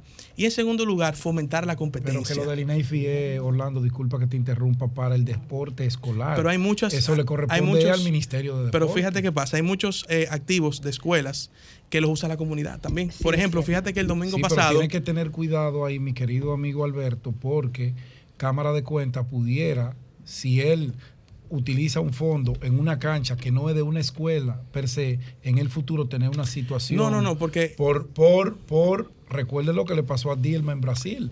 Desvió unos fondos que eran para una cosa, lo utilizó en otra, no fue que lo sustrajo, lo usó en otra y perdió la presidencia. No, no, pero- aquí, ah, no, pero está bien. Esa fue la excusa. Entonces, Alberto tiene que tener cuidado. Y yo sé que Alberto es un gran trabajador y yo sé que Alberto es un tipo serio, me consta, soy su amigo. Pero quien tiene que asumir la construcción, salvar esas edificaciones que, como bien tú señalas, están abandonadas prácticamente, es el Ministerio de Deporte. Claro, pero yo te pongo el ejemplo, mira el domingo pasado que con el INEFI se rescató el parque del Centro Salesiano María Auxiliadora en la circunscripción número 3, que es un, de un centro de, eh, de una escuela pública. Ahí, ahí es y correcto. ahí, por ejemplo, esa área que era un área verde y ahora son cuatro play de pelota, Sí. lo usa no solamente la comunidad de María Auxiliadora, todos los barrios aledaños Correcto. de la circunscripción número 3 juegan pelota o fútbol ahí y se rescató. Entonces, bueno. eh, vamos a hacer también una base de datos de los atletas del Distrito Nacional para poder exportarlos y vender su imagen eh, fuera del país. En el tema que usted mencionaba, cultural, Ay, sí. y tengo aquí un tema importante, yo que trabajé en el sector turístico de la ciudad de Santo Domingo Sí. durante muchos años, el potencial que nosotros tenemos en materia turística, gastronómica, cultural, histórica y de negocios, Sí. aquí no se ha explotado en esta ciudad. ¿Por qué? Tradicionalmente, ¿quién vende los destinos en República Dominicana? El Ministerio de Turismo. Ahora, usted se ve un país grande, un país desarrollado. ¿Quién vende su ciudad? Son los ayuntamientos que la venden y promueven. Y nosotros tenemos aquí una riqueza cultural. Mire, es tan grande la riqueza cultural y, y también, digamos, eh, turística, que me, me comentaban en Twitter ayer eh, un joven que se dedica precisamente a promover el turismo de la- del, del país, que aquí hay hasta cuevas dentro del Distrito Nacional que se pueden naturalmente pues eh, formar parte de un plan de promoción turística y cultural del país. Y por último, no quiero dejar eh, de mencionar dos cosas muy breves. Una de las solicitudes más grandes que nos hacen en los sectores populares del Distrito Nacional son las funerarias municipales. Ay, sí. Hay una ausencia de funerarias municipales y nosotros entendemos Es importante. que los ciudadanos mucho el tienen que tener un espacio digno donde despedir a sus seres queridos. Roberto. Y dentro de esos ejes que les acabo de mencionar, que son los primeros que estamos presentando ante la ciudadanía, seguimos obviamente eh, trabajando y estudiando muchos temas que nuestra ciudad tiene pendiente. Hay un eje transversal que es mejorar los servicios de la ciudad. Nosotros, creo yo, y lo digo como ciudadano dominicano, tenemos una cultura de servicio con mucha oportunidad de mejora, lo digo en sentido general del país. Pero el ayuntamiento, que ofrece servicios importantes como la recogida de los desechos sólidos, servicios legales, jurídicos, una camada de servicios, nosotros queremos fomentar la cultura de, de mejora de ese servicio para que el ciudadano pues se sienta Te- cómodo te con los servicios del ayuntamiento. Perdón, Julio, que es que te están escribiendo Sí. que por favor que el río Sama, desarrabalización de los Sama, que por favor que si te vas a dedicar. Es un plan nación. Pero que es un plan nación. Claro, Sí. hay un gabinete, Sí. incluso que fue a lo que se formó siendo mi padre ministro de Medio Ambiente. Sí. Y el gabinete tengo entendido que se le sigue con, con su seguimiento, pero tiene que ser un trabajo eh, conjunto, con las autoridades porque es muy costoso. Y señores, la verdad es que las grandes ciudades y hermosas ciudades nacen y tienen su entorno alrededor de sus ríos. Y nosotros tenemos una deuda con, el, con los capitaleños y con el país en ese sentido. Orlando, ¿te enfrentarías a un ambientalista, municipalista, uno de los mu- municipalistas más, más experimentados, pero también un ambientalista con una fundación eh, desde hace Una tiempo? vida- ¿Usted descartó a Rafael Paya? Con una vida, con una vida, dedicada al medio con una Pero, vida pero disculpe, maestro, ¿usted descartó a Rafael Paz? No, pero Bueno, va a hacer su pregunta. de- Él va a hacer Ah, pues ya eso, yo hay voy a un hacer la acuerdo. Y tú también estás de No, acuerdo, pero- Pedro. pero- No, Esto es pero un él acuerdo ya. hablando. te Pero es enfrentaría, coordinador. te enfrentaría porque la posibilidad de si hubiese un acuerdo El acuerdo es Si Omar hubiese- arriba si y. Todavía no hay acuerdo. no hay acuerdo, pero si hubiese un Pero acuerdo pero las encuestas dicen que Rafael Paz está por encima. si no hubiese, Rafael Paz, el hubiese de una- Domingo. Pero dejen oír. Si hubiese un acuerdo, el candidato fuera eh, El sería Domingo. va, el acuerdo Ah. Si hubiese un acuerdo. Ah, es que hay un No, acuerdo. pero- pero- Ay, el ¿Cuál es el subconsciente lo Pero traicionó. Domingo, como quiere candidato, bueno, la- también le podemos Ah, pues yo no sabía eso, Domingo, problema. Pero no, porque él, él ha enunciado, digamos, Ah. su propuesta que tiene que ver con el, el entorno Medio medioambiental de- y, la verde. municipalidad. Entonces, él se, él se enfrentaría no entre, entre, entre los candidatos, estaría el- un municipalista y un ambientalista ya realmente bastante reconocido como, como Domingo Contreras. ¿Qué piensa de Domingo? Y si Domingo tuviera el apoyo, Pero Pedro que tiene. y si Domingo tuviera el apoyo de dos partidos, ¿cómo ves tu candidatura? Y yo le agrego, maestro, con todo respeto. Ah. Y si Rafael Paz Al también tuviera el apoyo de fin, dos al fin a dos, apareció alguien que le duele, Rafael y la fuerza del pueblo. Pedro que ponerte a defender a- Rafa, tu único amigo No, que pues yo tú tienes aquí soy yo, Rafa. Ustedes son yo veo el futuro, óyeme. En ambos, Es Virgilio que tiene que defender a Rafael Paz, entonces hay que cerrarla. esta. Oye, ahora van a ponerme a pelear con Rafael. Claro que sí, yo lo he visto andando contigo. mira, en ambos casos. Te descartaron, Rafael. Andamos juntos. Mira, en ambos casos, tengo que decir primero que con Rafael Paz me une una amistad de hace muchos años y reconozco su propósito en la política de parte de la nueva generación también, que, que estamos creciendo al mismo tiempo. Y con Domingo tengo que reconocer que la verdad que es un municipalista eh, con una gran Muy preparación y experiencia, porque las cosas hay que decirlas como son. Sin embargo, tengo que decirle, don Julio, que hemos medido escenarios eh, con diferentes candidatos, incluyéndolos a ellos, y también estamos por encima de ellos. El PRM no hay forma que pierda la capital en el 2024. No hay forma. No hay forma. Una- ninguna alianza del PLD. No de hay forma. El. PRM está muy sólido en el Distrito Nacional. Y tienen- fíjense que es el el único PRM gana partido- con cualquier Fíjense que es el único partido que está dinamizando en las tres circunscripciones en diferentes vertientes al mismo tiempo. La alcaldía El hay PLD que pelear eh. con tenacidad. La alcaldía. Ahora en la senaduría, si se presenta a un joven colega suyo en el Congreso, generacional, Es una en- pena. igual, no hay forma de que le ganen a Omar Fernández la senaduría. Sí, Omar, acompañado Omar, esa, como campa- sea. Omar, esa campaña expectativa está muy larga. Llévate Omar de mí. llevarle Ah, 25. ah, Ya di lo que tú vas a hacer, ¿Qué porque esto piensas? tiene confundido a la gente. ¿Qué ¿Tú piensa crees de, que Faride no le gana? Yo creo, a no, Omar? yo estoy pero- seguro que no le gana. ¿Qué piensa de esto? Farideh va a seguir siendo eh, senador. Farid va a seguir siendo senador. Orlando. Yo no creo. Es la fuerza Yo del partido. mantengo mi posición de que el PRM en febrero y en mayo no pierde la capital en ningún escenario y ninguna de las candidaturas que se presenten. Ni el presidente tampoco pierde. la- Por eso digo, No ahí hay duda. tú- no pierde la capital no. en ningún escenario. Bueno. Orlando. Bueno. Eso vamos es optimismo. Eso es Orlando. optimismo del bueno. Orlando, cuando tú aceptes tu candidatura, si las cosas van por Orlando ahí, sería un buen candidato. nosotros quisiéramos que tú vinieras aquí a anunciar, Claro que la sí. verdad. Oh, pero el hijo de Sol, él tiene que venir aquí. Ahora, Orlando, ahora, te voy a- te voy a Yo tengo la previsión, yo, de que cuando un hijo, un nieto de un expresidente se presenta a una candidatura, Pesa mucho eso. eso pesa Eso mucho. pesa mucho. Eso pesa Tú lo dices mucho. por Orlando, por Omar. Yo lo digo por todos.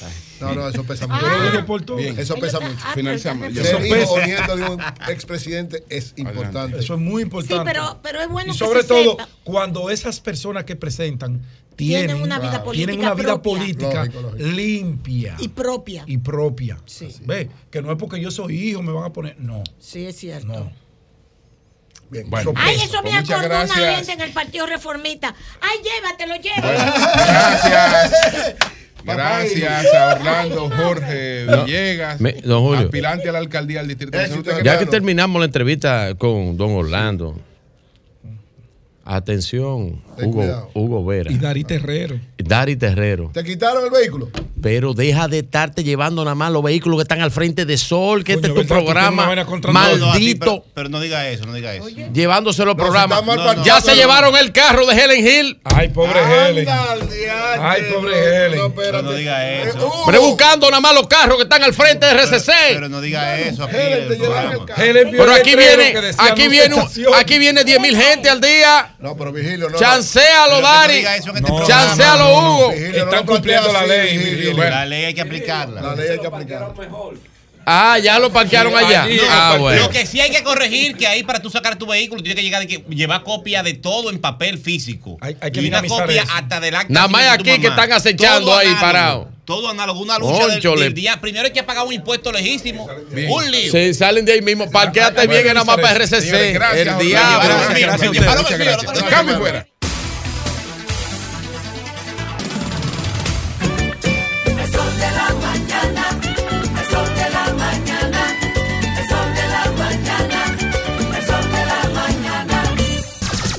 Son 106.5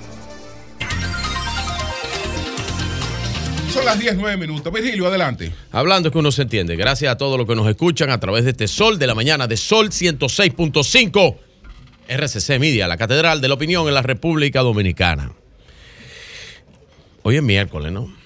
Sí. Miércoles son las 10 y 10 de la mañana. Y ¿Cuál es el maldito lío que hay en Santiago ¿Con qué, mijo? con el PLD? Ah, ok. Pero yo no entiendo. Julio, perdón. ¿Y dónde está la silla de chat GPT al lado de Virgilio? Es Virgilio, es Virgilio. Hay que traer una silla para chat Le gustó, GPT. le gustó, mi, le gustó mi comentario, porque usted lo que no dice es lo que usted me dice tras bastidores. Adelante, adelante, Virgilio. Eh, entonces, ¿cuál es el lío en Santiago con el PLD? Yo le, pero yo. Dos jóvenes que están aspirando a la alcaldía de Santiago, los dos son talentosos. Brillante los dos. Brillante. Óyeme, tienen el legado de Abel, tienen. Conchole, y, y- y están en la política vieja, dos jóvenes Pero ¿por qué funcionando como la política ¿Cuáles son vieja. dos jóvenes? Víctor- Bueno, Víctor Fadul y, Jeffrey Infante. Los dos talentosos. Los dos se- a- han venido aquí, pero yo quiero que usted vea las expresiones, cómo habla Jeffrey. Bueno, lo vimos aquí a Jeffrey. Claro. Y usted vio también, Santiago está premium en, en las aspiraciones a la alcaldía. Ulises, Muy Víctor, Jeffrey. No sé cuál es el de la fuerza. Pero, Leonel.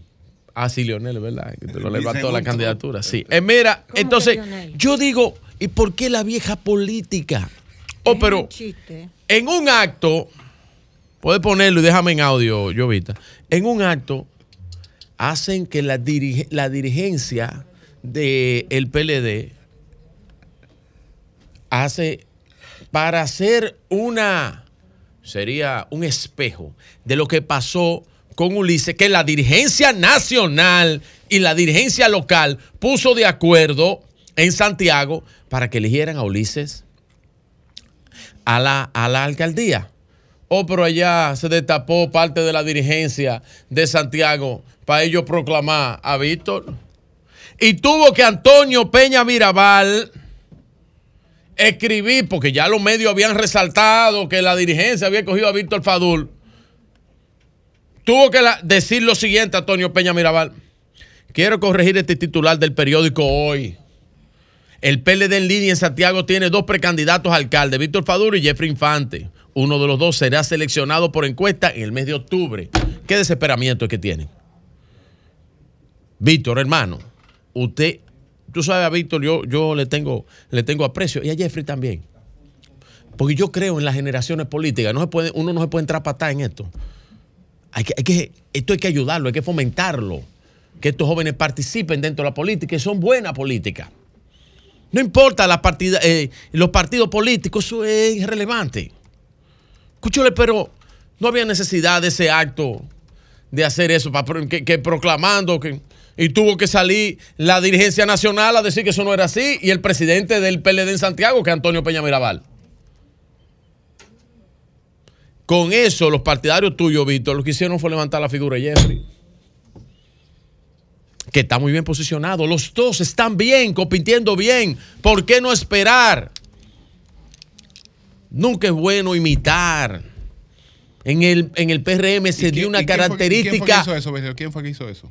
No, parte de la dirigencia, presidentes de, de, zona, de, de, intermedio, vaina, que hicieron esa vaina de que eligiendo y proclamando. Leyeron una vaina, un documento como si fuera duartiano, en nombre de Duarte, Sánchez, Mella, la República, la Independencia, eh, eh, eh, José Núñez de Cáceres, citaron a todos los patriotas. Entonces, no es necesario eso entre dos jóvenes que están haciendo un buen trabajo y que tienen un buen legado en Santiago. Que no hagan eso. Exímanse de eso. Julio, perdón. Porque entonces lo que yo veo es como si Víctor, como si la estructura de Víctor le tuviera miedo a Jeffrey Infante ahora. Eh, Virgilio, perdona, perdona. ¿Tuviera algún. interrupción. ¿Le tienen miedo a. Jeffrey? No Eh, sé. Virgilio, Virgilio. Eso no le llama la atención a usted, don Julio. Perdona la Chole, porque ¿cuál es la interrupción, necesidad? No, si, eso ocurrió así, tú tienes razón. Yo respaldo tu Perdona la comentario plenamente. interrupción, un segundo, perdone. escúchame, una información de- Acaba de fallecer Rafael Bello Andino. Rafael Bello Andino. Ah, caramba, Caramba. Ya lo había dicho, lo había Sí. dicho José La Luz, que el presidente Hipólito Mejía le, había dicho que Rafael Bello Andino. Acaba difícil. de fallecer don Rafael Mano derecha del doctor Bello Balaguer. Andino. Él era el presidente de la Fundación Balaguer. De la Fundación Joaquín Balaguer. Sí, Sí, sí, sí. Que por cierto es cierto, yo fui a la misa, como les dije, y no lo vi. Parece que ya estaba. Sí, ya Sí, estaba. Era sí. Joaquín Ricardo, por Sí. supuesto. Ah, qué lástima, qué lástima. Lástima. Sí. Pasa su alma. Bello Andino. Pasa su alma. Entonces, don Julio, cuando yo veo eso así, digo, pero ¿y ¿qué es esto? Esa información me, me las, el- la, ayer la recibo, empiezo a investigar y empiezo a llamar a todo el mundo. Digo, "Cucho, pero esto no puede ser. Entonces, los partidarios de, Víctor Fadul acaban de, de decir o que le temen a Jeff Infante en una encuesta o que temen enfrentarse a él y han levantado la figura de él. Le salió el tiro por la culata. Es innecesario eso también. Es innecesario, Víctor. Controla a tu gente, Víctor. Tú no necesitas eso. Tú estás bien posicionado y tu familia también en Santiago. Es premium lo que está pasando en Santiago. Es premium. ¿Y qué es lo que es premium? Que es de primera los aspirantes que tiene Santiago en todos los niveles. Si son buenos los dos, está bien, no te Que de hecho, preocupes. yo no entiendo por qué no hicieron la fórmula Víctor, eh, senador, Jeffrey, alcalde o viceversa. Eso fue lo que debieron haber hecho. Para que sean dos jóvenes, Es dos que, ¿por qué te muchachos, dos muchachos de por otro 40 años. No, yo analizo, no, no, no, no, doña, yo analizo todos los partidos. lo que yo estoy diciendo lo estoy diciendo en bien de los partidos de la democracia. No, no, no, no me lo meta a la politiquería, que a mí cuando yo, no- yo no vengo en politiquería. Marino Collante y Víctor Suárez. No son Sí. ellos que están aspirando a la, a la, a la senaduría, Marino Collante y Víctor Suárez. Sí, pero pudieran hacer, yo Marino lo digo como una fórmula, porque están bien posicionados los dos. Collante. Están bien Sí. posicionados los dos. Pero está bien, error de los que hicieron eso. Un abrazo a los dos, a Víctor Fadul y a Jeffrey Infante. Bueno, buenos amigos los dos. Miren, me he enterado de esto y estoy llamando a mi amigo Héctor Acosta el Torito. En este caso. Y hay un que sale en N Digital. Los rumores dan cuenta de que Héctor Acosta sería del PRM. Yo lo dudo eso. Pero no está llamando a votar por el PLD. Yo lo. Héctor Acosta, Torito, senador del PRM. No. Imposible. No, lo que pasa es que sale esa cuenta y Pero dice que Héctor Acosta y Virgilio Sedano. Lo de Virgilio Sedano es el alcalde de, de Higüey, ¿no? ¿Y- y el alcalde de el Higüey. El, perdón, el senador de Higüey. ¿A dónde está el torito? Yo no estoy ahora? hablando de Virgilio Ahora. Sedano. ¿A dónde No, no es mi tema. ahora? No, el torito debe estar en su provincia. Pero, ¿qué es lo que es el torito? El, Eh, el senador. el senador, por, por, por el señor Noel.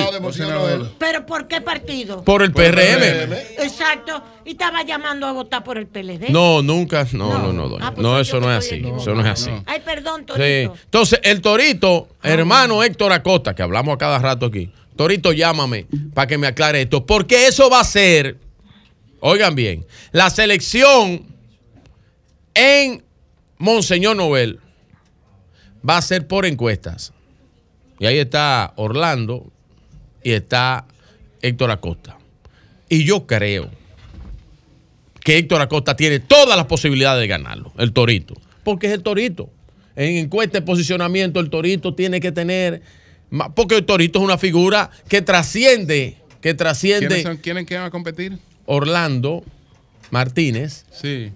y, eh, y, y Héctor Acosta el Y esa Torito. encuesta, esa encuesta. ¿Eh? Esa encuesta, sí. Esa es encuesta. Sí. Pero de que Orlando Martínez tiene una campaña brutal y sanguinaria. Sí, pero que la figura también eh, es bueno, eh, Orlando. Pero, que la lo que figura. dice es que el la- Torito la que, les- que lo, que se lo. O sea, que Lo que pasa es que la figura, la figura de Héctor Acosta trasciende las cosas, porque Héctor es una figura eh, que trasciende lo nacional. Héctor Acosta es un músico, es un co- conocedor, tiene 40, 30 y casi 30 y pico de años en la música dominicana. Así que Torito, llámame cuando tú puedas. Eh, ¿Lo van a sacar de la boleta? No, no, no. Espérate que tú viniste con hoy con chisme, con vaina. Yo estoy haciendo, aclarando aquí. Tú acabas de llegar, tú estabas allá afuera barajando, barajando, tú estabas. Sí, sí, sí. Por cierto, te tengo un mensaje de ChatGPT que yo busqué. Sí, sí, no me digas los mensajes de ChatGPT. Hazlo en tu, en tu comentario, Pedro Jiménez. Que le van a poner una Mira, silla aquí a eh, vi que Elías Báez, ¿Oíste? Elías Báez, un momentito, momentito. Elías Báez, Elías Báez eh, le pidió y eh, está pidiendo, eh, agradeciendo al PRM que hagan oficial la escogencia por convención a candidato de Santo Domingo Oeste.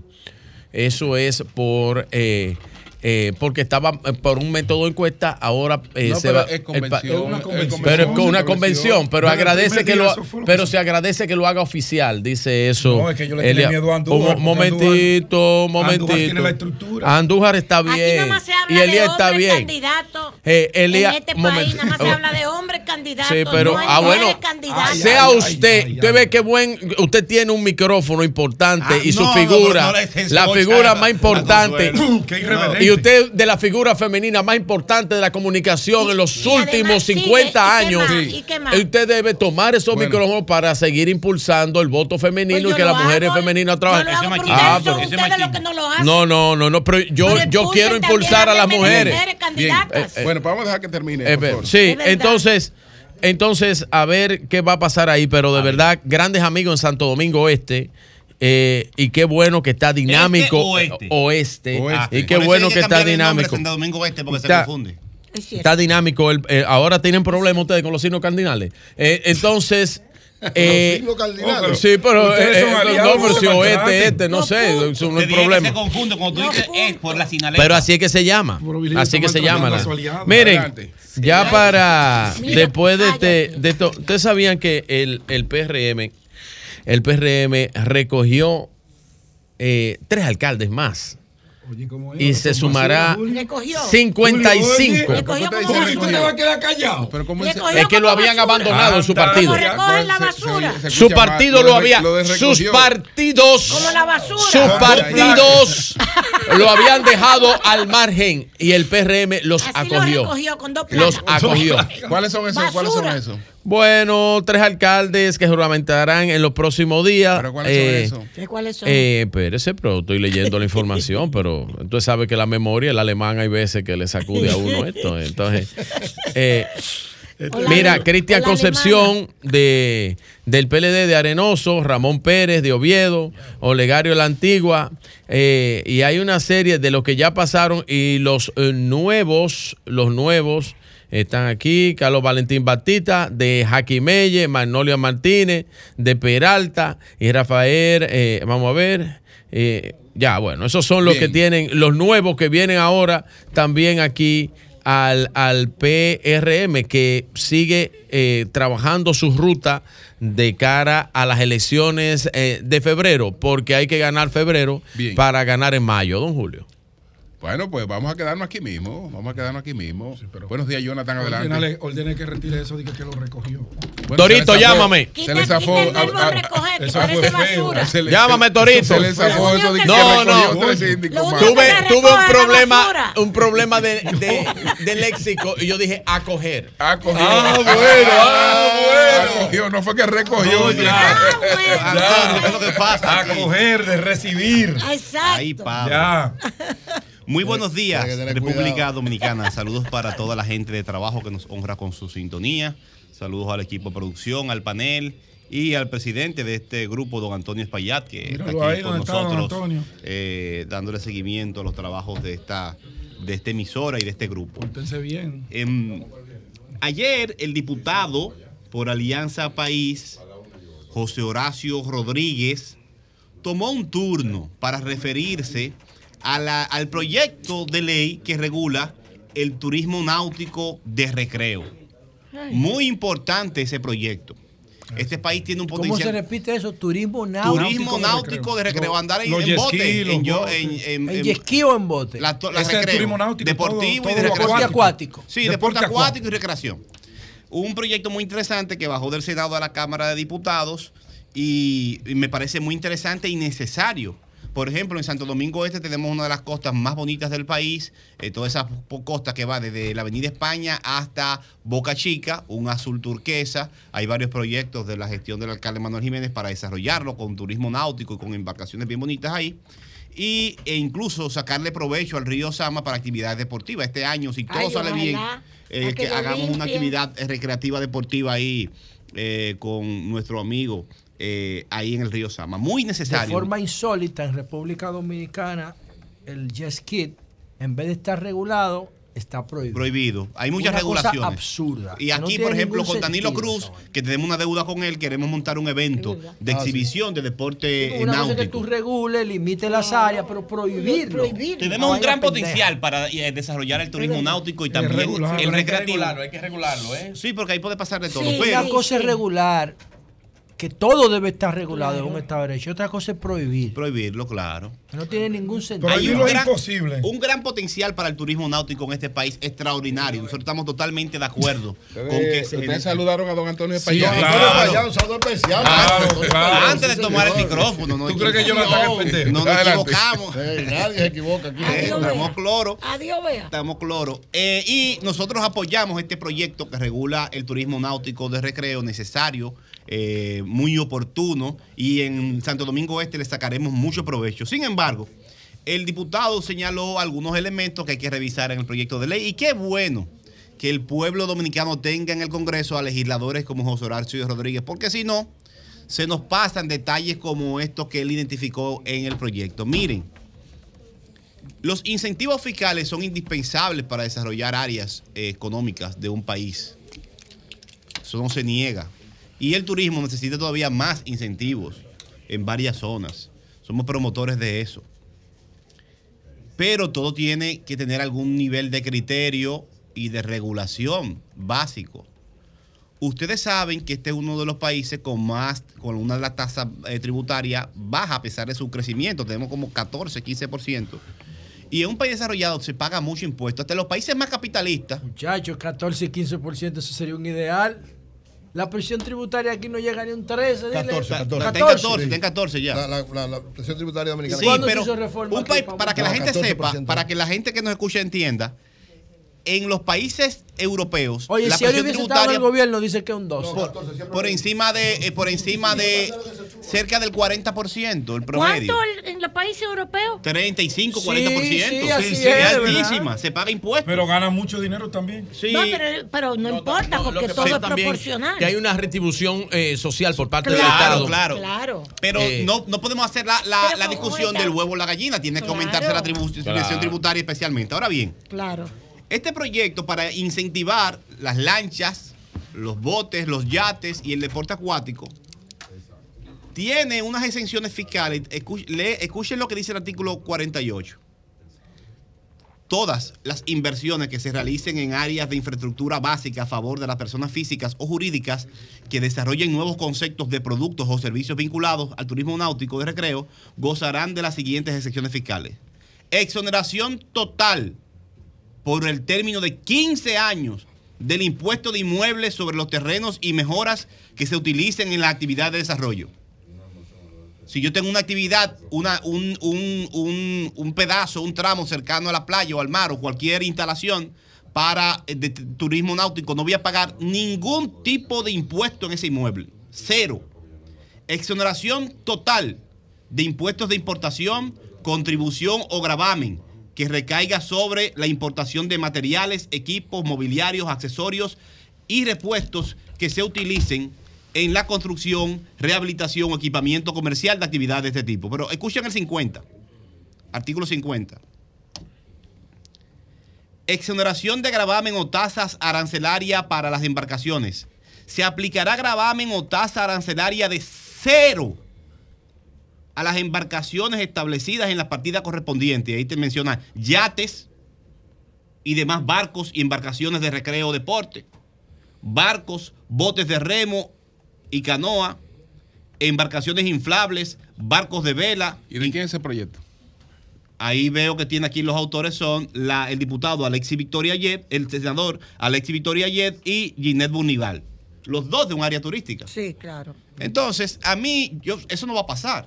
No, no. Eso no va a pasar. eso no, no, no. Eso no va a tiene pasar. como mucho sentido. No, no, Sí, no, pero no, está como no. muy divorciado de la realidad. Está como raro. Eso no va a pasar, pero la, pasó en el Senado y en la Cámara de Diputados. ¿Y por qué no va a pasar? se estaban conociendo. Porque eso es absurdo. Porque es realmente. absurdo. Es absurdo. Sí. ¿Usted entiende? Porque ¿qué- ¿cómo tú, en este país con tantas necesidades, y es cierto que el turismo desarrollarse, tú vas a decir que todo el que tenga un yate lo puede importar sin pagar un peso. Ah, Claro. Pero para tú importar unos zapatos para mandar a los niños al colegio, tienes que pagar Tiene que impuestos. pagar. Sí, o una sí. camioneta para trabajar. O una camioneta para trabajar. Sí, sí, una camioneta sí. para trabajar. sí. Usted ve el- el sinsentido. Sí. Ok. A mí, Sí, claro. como O no va a pasar- yate, entonces tú Oh, lo puedes pagar sin claro, impuestos. sí. Como no va a pasar, aquí Sí. pagamos impuestos, señores, para Nosotros comprar la, eh, la comida. Como decía Exacto. José Horacio, el papel, el papel de baño, Claro. los alimentos, todo aquí paga eh, el ITEVI y la importación también, gravámenes. Entonces tú le vas a poner a actividades que son muchas de lujo y recreativas. ¿Tú te imaginas los lavadores del narcotráfico cuando le digan Claro. eso? Ahí es que van a lavar. A duro. día- a DH. Ahí Ahí es que van a estar los yates, más, ya. más- yates que son, son actividades que por naturaleza tienen que tener, tienen que estar penalizadas porque tienen un impacto en el medio ambiente. Claro, también, también. tienen un impacto. Tienen, y- tienen y- un impacto en el medio y la ambiente. simbología, de Sí. todo. Eso tiene un gran impacto. Ahora, pero a mí, Sí. ¿qué es lo que más me preocupa, señores? La calidad del Congreso.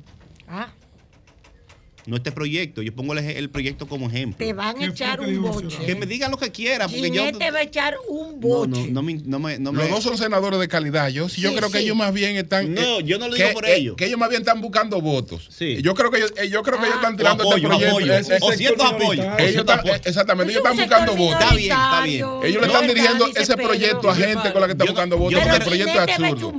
Porque los lo dos, No importa, Los. Yo soy dos son- admirador de Ginette. los dos son buenos legisladores. Yo, yo soy admirador de Ginette. Muy bueno. Yo soy un admirador Muy de Ginette bueno. eh, por su trabajo. ¿Qué fue Ahora, lo que dijo José Horacio? pero, pero, ¿Qué no, dice José que llamó Horacio? la atención sobre esos artículos y otros artículos, con razón. Sí. Pero imagínense ustedes, de todos esos diputados, uno es que se da cuenta.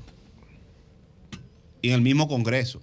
Me dicen que Entonces, hablaron varios. se supone que el Congreso debe ser un espacio para que los representantes estén al pendiente de la defensa de los intereses colectivos. Pero allá usted ve un país que lo que más, que lo que necesita hacer más progresivo su si- sistema tributario. Que lo dijo. Celso Juan, no sé si lo vieron.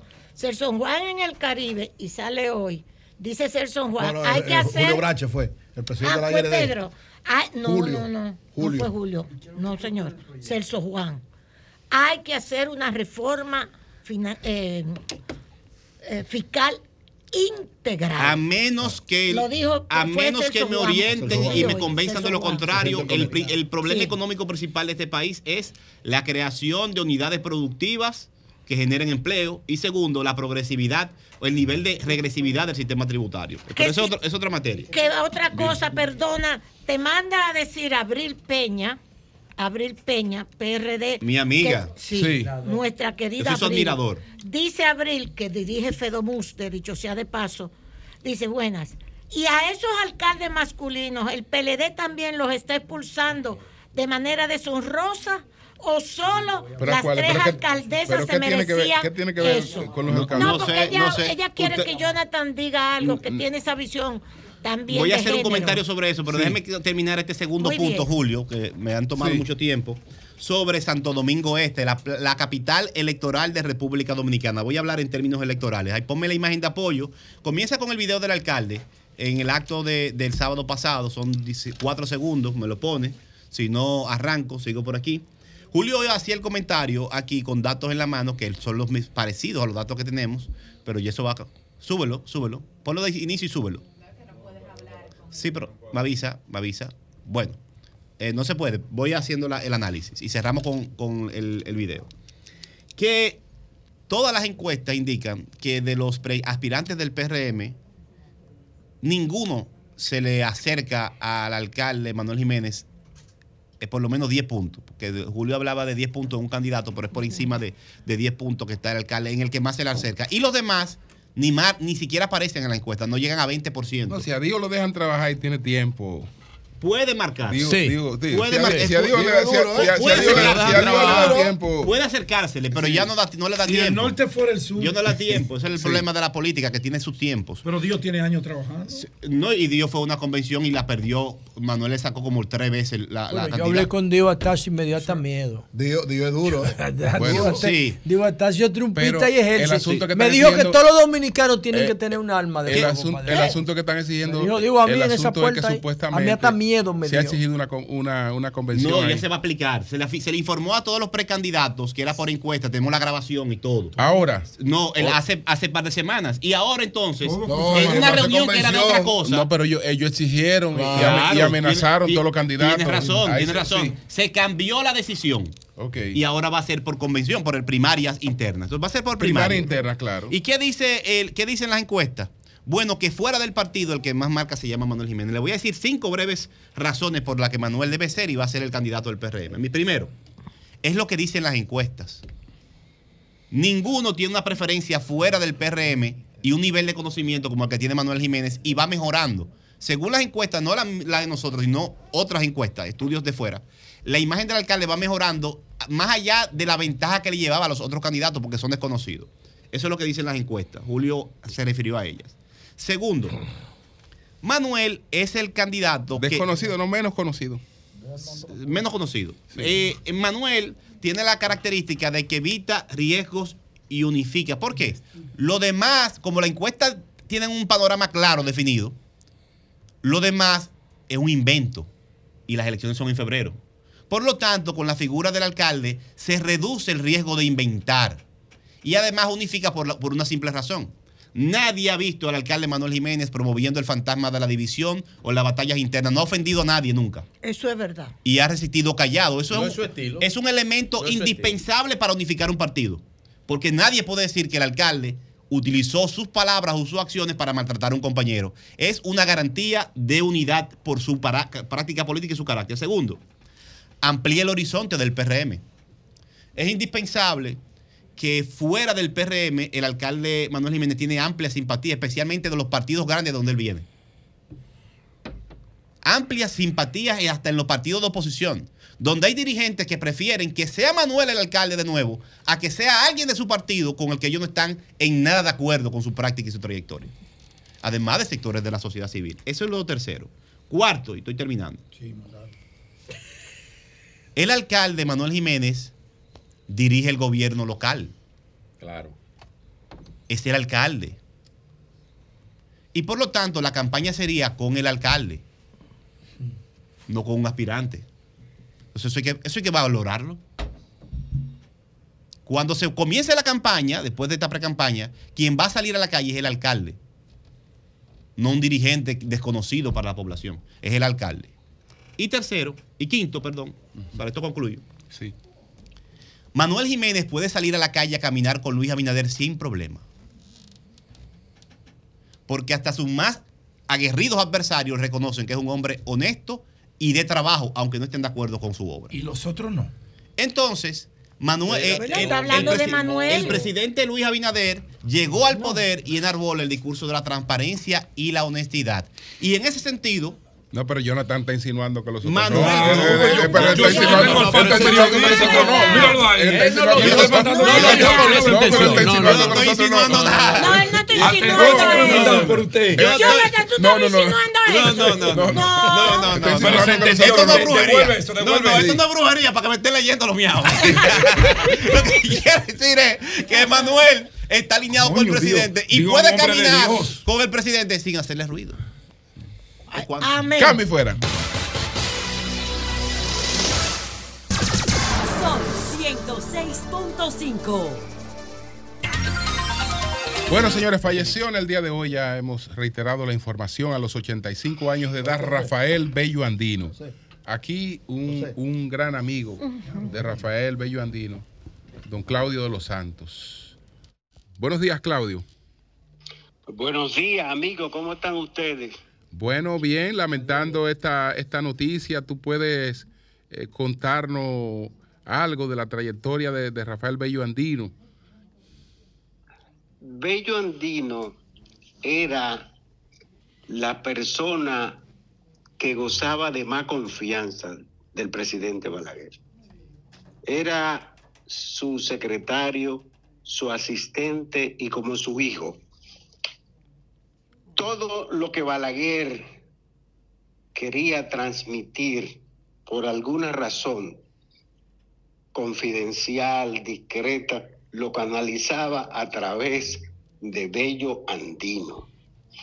A Bello Andino lo conocí yo en el año 1965, en octubre del 65. Él trabajaba, ustedes saben que Bello Andino era taquígrafo de Balaguer cuando Balaguer era presidente, presidente cuando Trujillo. Luego Balaguer salió, cuando Balaguer regresó, Bello Andino trabajaba en el León Jiménez. Iba el León Jiménez en la mañana y en la tarde llegaba a la casa del presidente Balaguer, a la Máximo Gómez, era su taquígrafo, pero era su hombre de confianza. Todos los temas confidenciales, Balaguer lo manejaba con Bello Andino. Era la única persona que Balaguer confiaba ciento por ciento. Todo lo otro es invento trabajo político, pero el hombre de confianza absoluta del presidente Balaguer era Rafael Bello Andino. Y como tal, se, era un hombre tan de tanta confianza de Balaguer que los temas con los americanos lo manejaba a través de Bello Andino los temas con los cubanos los manejaba a través de Bello Andino. Todo era Bello Andino. Me acuerdo, me acuerdo de algo que sucedió. Cuando Virtud de Álvarez era una figura fundamental del país en esa época, yo me acuerdo que los organismos de inteligencia llevaron una información. Bellondino me llamó como a las 12 de la noche. Voy y me dice, ve y dile a Virtud de tal cosa. Y ese caso no pasó de ahí. Cualquier situación que los organismos de inteligencia le pasaban a Balaguer contra una persona de la oposición, no importa de la oposición, porque acuérdense que Balaguer hubo algo que muy significativo, que en una ocasión, ustedes se acuerdan que Balaguer recibía al jefe de la policía todos los días y se reunía con los organismos superiores mensual. Y en una ocasión, un jefe del DNI le dice, presidente, le hemos dado vigilancia a Peña Gómez, a Juan Bo. Y Balaguer dice, no, no, no me venga con Peña Gómez ni con Juan Bo. Háblame de estos ladrones que yo tengo al lado. Era un hombre así, pero todo lo manejaba con Bello Andino. Claudio. Por eso es, Bello Andino era un hombre discreto, un hombre que no hablaba con nadie más delicado. Dígame. Claudio, entonces, si existió aquella famosa eh, página para llenar la, la página en blanco, habría sido, habría sido, habría sido a través de Bello Andino. Ciento por ciento. Y, eh, Ciento por Y una ciento. pregunta, Sí. eh, ¿Bello Andino escribió o narró su memoria Al- a alguien? eh, escu- escuchaste esa pregunta de José, que si bien ve- eh, que si sabe de alguna memoria de. ¿Y a qué se dedicaba Bellandino después que Balaguer Bellandino murió en no estos 20 escribió años? ¿En ¿Cuántos años que memoria. tiene la Balaguer? fundación, 20 años, sí. Balaguer tiene Bellondino 20 no años. escribió nada. Ok. No escribió Nada. nada. Absolutamente nada. Ninguno. Balaguer, ustedes se acuerdan del libro, la, el libro la, eh, la palabra encadenada. Sí. La palabra encadenada. Ese libro Balaguer lo tenía para publicarlo después de su muerte. Sí. Me acuerdo yo que Fon Bernard, Aliro Paulino y yo fuimos a visitar a Balaguer en la casa de Guarroa en Miami Lake. Cuando fuimos, Fon Bernard y Aliro le dijeron a Balaguer que estaban, eh, en una situación difícil, presidente. Entonces le dijo, vayan y saquen alguna guía emocional de la ciudad romántica y véndanla. Saquen mil ejemplares. Y se cometió, Aliro cometió y, y abrió la caja donde estaba la palabra encadenada. Y yo me acuerdo que Bello Andino me dijo, tú fuiste, digo, yo no fui porque ellos fueron solos. Dice, en la tertulia de, de Luis Amía Matió, llevaron un ejemplar de la palabra encadenada. Sin permiso. ¿Quién fue? Digo, bueno, yo no fui.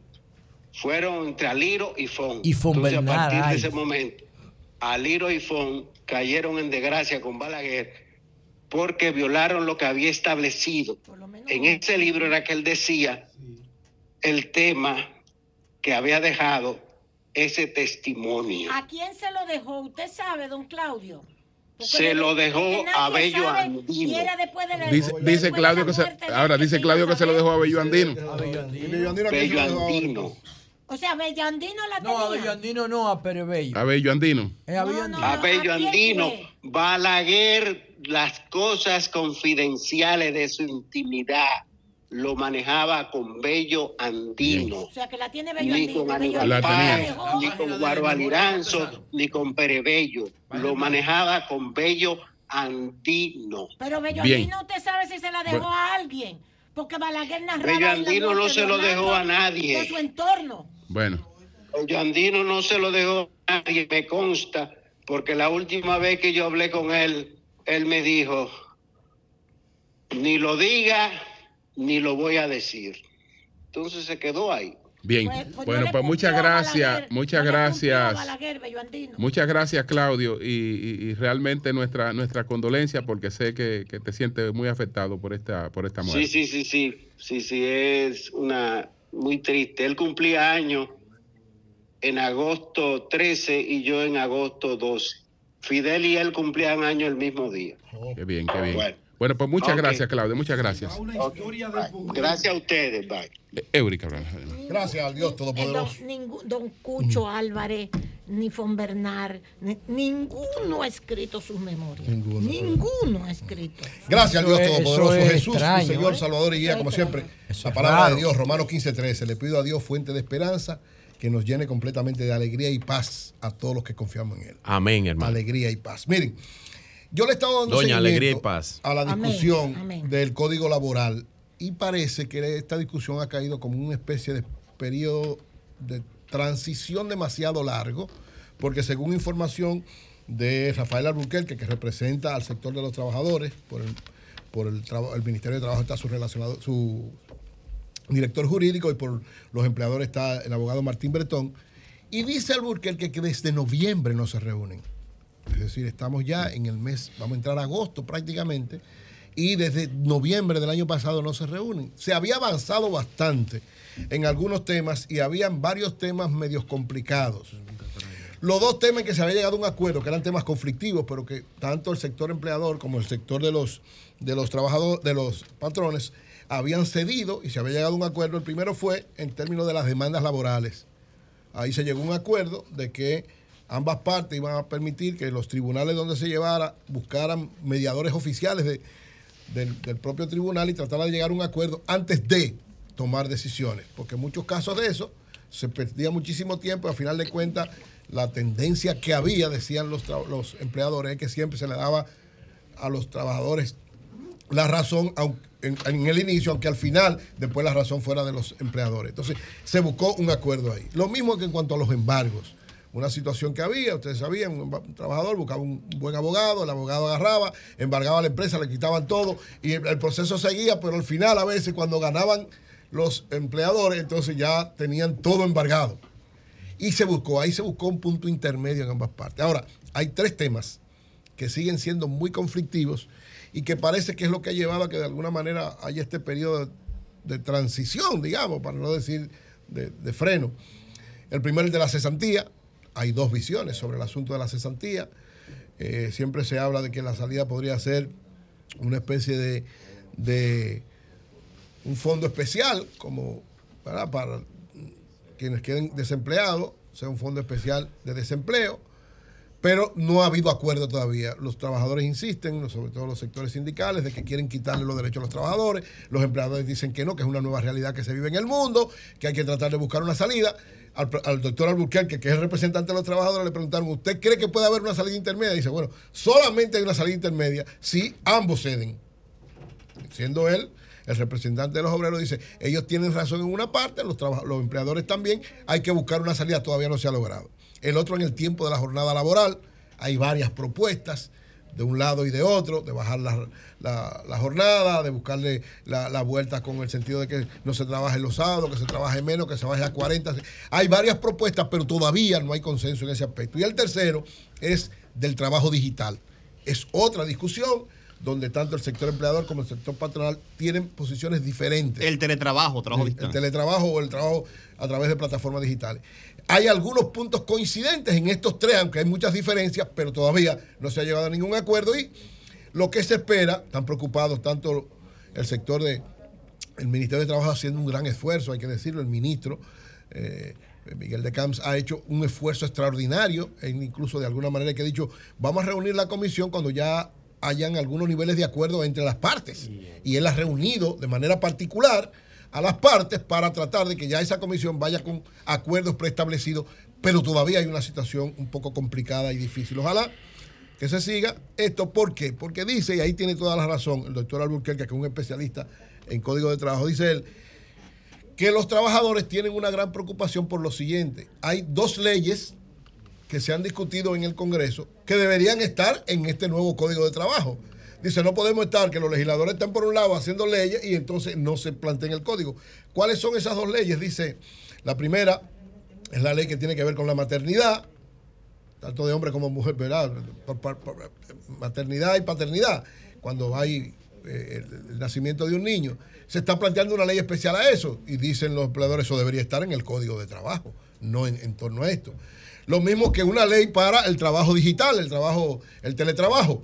No puede estar el Congreso discutiendo leyes que deberían estar en el código, porque eso le hace daño, lo complica, lo dificulta y tiene toda la razón el doctor Alburquerque y los sectores de, de los trabajadores, porque evidentemente que esas gestiones de estas leyes deberían ser frenadas, subordinadas a la aprobación del Código de Trabajo. Ojalá que con este espíritu haya de nuevo retomar esto que hace falta. Realmente hace falta un nuevo código de trabajo. La realidad laboral es muy diferente, la realidad patronal es muy diferente.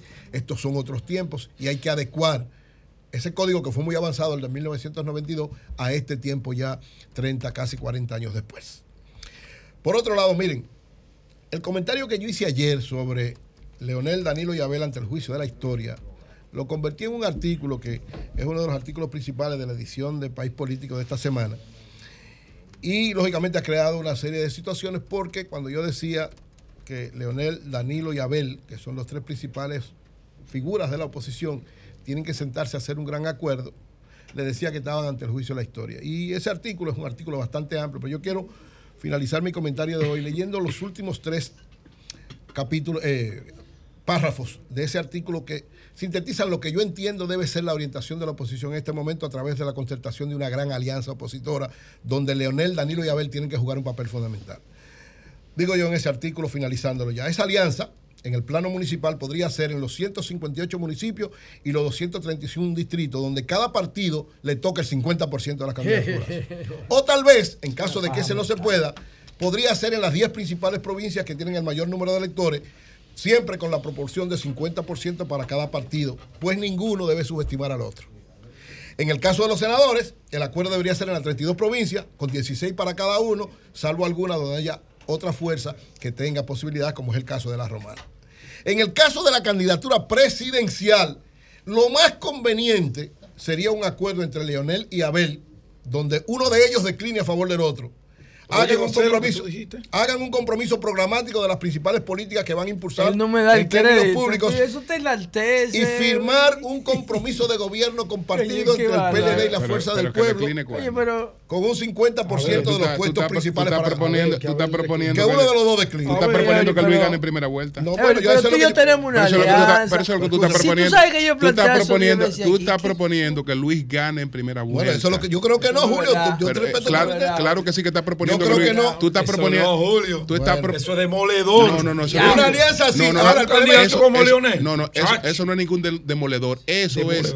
Eso es. Si el, si lo, lo, lo único en estos momentos. Lo único en estos momentos que evita un triunfo en primera vuelta es que PLD y Fuerza del Pueblo busquen su voto. ¿Y quién dice que ellos no lo van a buscar? No lo van a buscar. ¿Y quién dice no que lo no lo van a buscar? Con más motivación, no, es verdad. No es verdad. Bueno, pero, fíjate que una estupidez como esa a nadie se le ha ocurrido de declinación de candidatura. No, no, no, eso es estúpido. No, eso es estúpido. Eso es estúpido. Políticamente estúpido. No, no, no. No, la luz porque quiere que Luis gane. Ah, pero yo pero acá. No, no, no. Solamente una gente que esté abiertamente con Luis puede proponer no tengo compromiso con nadie. Pero eso es estúpido cuando yo lo tenga yo lo digo y va a ser público. ¿qué es lo, que pasa? lo que está diciendo Eury que, yo lo planteé aquí hace un mes y tengo un, programa en mi canal. Eso es lo mejor que puede a votar 100% por PLD y tú tienes que llevar a Fuerza de Pueblo a votar 100% por PLD porque porque con un candidato, por ejemplo, el PLD no te vota 100% por Lionel. Y la fuerza del pueblo no te vota 100% por, un, por uno de los ahora, dos. Ahora, no, ahora, eh, Y los PLDistas votaban por Balaguer. Y los reformistas votaban por el PLD. ¿Cómo pues, se hizo Eso no se le ocurría no se le ocurriría a nadie que no esté planteando que Luis gane en primera yo vuelta. Reitero, yo reitero, a nadie le ocurriría una vez. Un momentito, no, maestro. Maestro, maestro. Maestro, un momentito. Eh, Eury, si tú me das un segundo. Si tú me das un segundo, ok. Un segundo.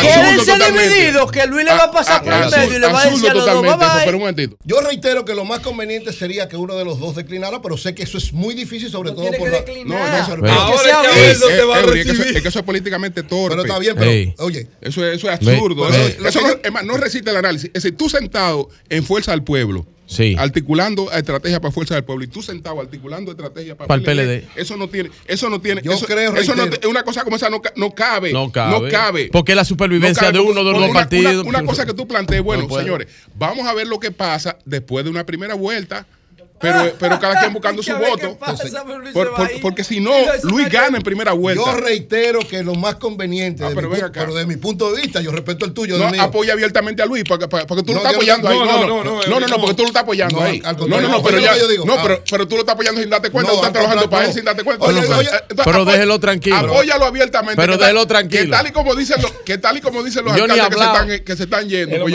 yo no sé qué le dijo a los alcaldes que están yendo, que Luis era malo.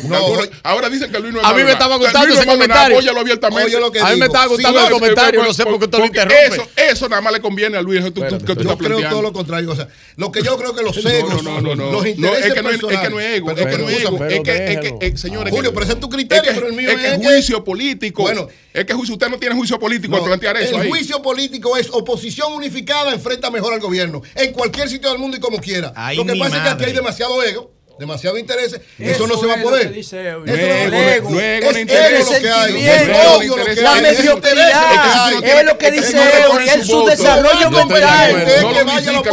Yo estoy hasta de acuerdo con el planteamiento. Pero claro que tú tienes que apoyarlo 10 veces. No, entonces. No lo han racionado. Si no se logra. No lo han racionado. Lo están analizando emocionalmente. Analícenlo. Que yo hice mi ejercicio antes de plantear. Yo digo, si no se logra eso, porque de verdad que hay demasiada resistencia, pueden pensar como piensa tú sí. hiciste tu ejercicio porque tú quieres que se pierda menos tiempo y que Luis se quede en la primera vuelta. Tú. Oye, oye, claro, con eso es verdad. No, no, no. José sí. Pero Eury, que supuestamente está con el PLD. Ah. No, pero no, un planteamiento así. Con un planteamiento así. Yo creo que. Vamos a meterlo la radio para. Ahora, ya es una agresión personal. No, personal no, pero es absurdo. Tú dices supuestamente. Tú estás dudando de su lealtad. Tú estás dudando de su lealtad. Es que uno ha pensado para decir una vaina Siempre, claro que sí, lo he pensado. Si el PLD siempre se lo traga. ¿Por qué se embromó el PLD? Porque se dividieron Leonel y Se lo puede tragar por ahora. Hermano, Leonel y Danilo juntos. Danilo no le da el partido. Eh, oigan bien, ¿por qué perdió el PLD en el año 2020? Porque se dividieron Leonel y Danilo. ¿Eh? Cada vez que Leonel y Danilo se dividen hay un problema en el PLD o en la fuerza progresista que ellos representan. Si ahora se unifican, es la mayor fuerza. Ahora, si no se logra, si no se logra, coge para el PLD con una propuesta. Te voy a llevar a Te voy a Habla con Danilo. Habla con Danilo. Te voy a llamar, te voy a No, a Danilo, a Danilo. Oye, oye, oye. Yo no tengo que Oye, a Danilo esa propuesta no le conviene, pero a ver si. Yo no tengo que pensar ni en Danilo, ni en Abel, ni en nadie. Ese es es el problema. Yo es el problema. A Danilo esa propuesta no le conviene. A Danilo le conviene eh, que Abel pierda. Perdón. Para él quedarse con el control del Oiga, lo que yo digo es, si no será esa, entonces tienen que hacer un acuerdo municipal. Porque el problema es que creen que separado. Cuando y tiene... ahí es que va. Si van separados, es que Luis se en primera vuelta. Es al revés. Si van no, juntos, Luis no se va en primera. Ahora, si van separados, se. Usted no está pensando políticamente, usted está pensando emotivamente. emotivamente no. Don Julio. Los que están pensando son Son unos estúpidos. que pega el Julio, tenemos Demasiado odio. Don Julio. Es una locura. Don Julio, tengo en la línea. Tengo en la línea. Pero si van separados, nacionales, por lo menos vayan municipales. ¿Cómo eso es bueno? Se siente. Siente, Eury presente. Señores, tengo tengo al buen amigo. No, lo que pasa es que el PLD cuando necesitaba llamar. Llámale a Charlie para que vaya una propuesta. Cuando necesita llamar. No, pero con una vaina así te van a llamar. Eso es lo correcto. Lo conveniente y lo correcto es que el PLD encuentra por la Están abriendo la posibilidad que Luisa vaya en primera. Es al revés. Perfecto. Esa posición es Perfecto. la que puede permitir que la Abinader se vaya en primera. Mira, tengo al senador y amigo y hermano Héctor Acosta, el, torito, en la línea. Adelante, senador.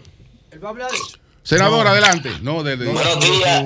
Buenos días. No, Euría, como A Martín, Esposo, a Eury, a José Lalu, a Doña. Consuelo, Pedro, Jonathan y este Doña. Doña Consuelo. Pero un abrazo a todos. Lo que pasa, es que me estaba levantando casi ahora. Estaba tocando. Y cuando noche, veo las redes.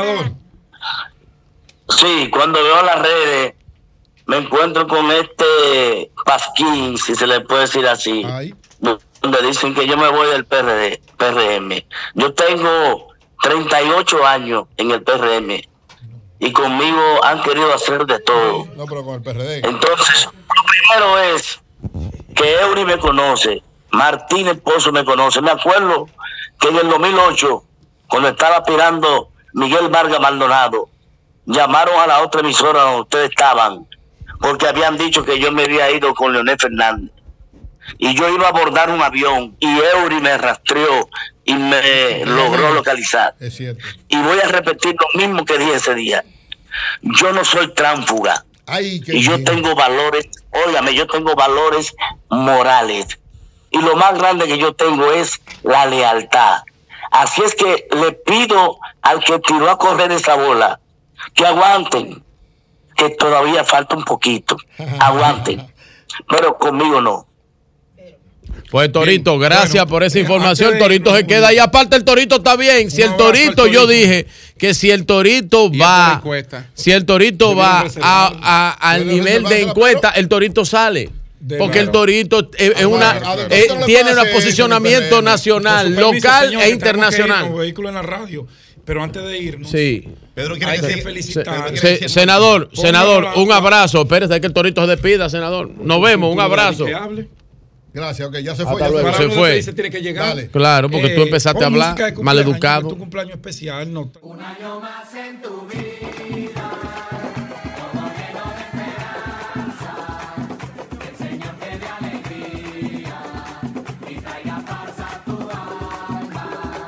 De cumpleaños el día de hoy. Francisco. El padre de nuestra querida productora No, Jiménez. Una estrella. Francisco González. Una estrella. No, no, no. Jiménez. No, no, no. un. No, no, no, no, no. Ningún, ningún padre de Leané.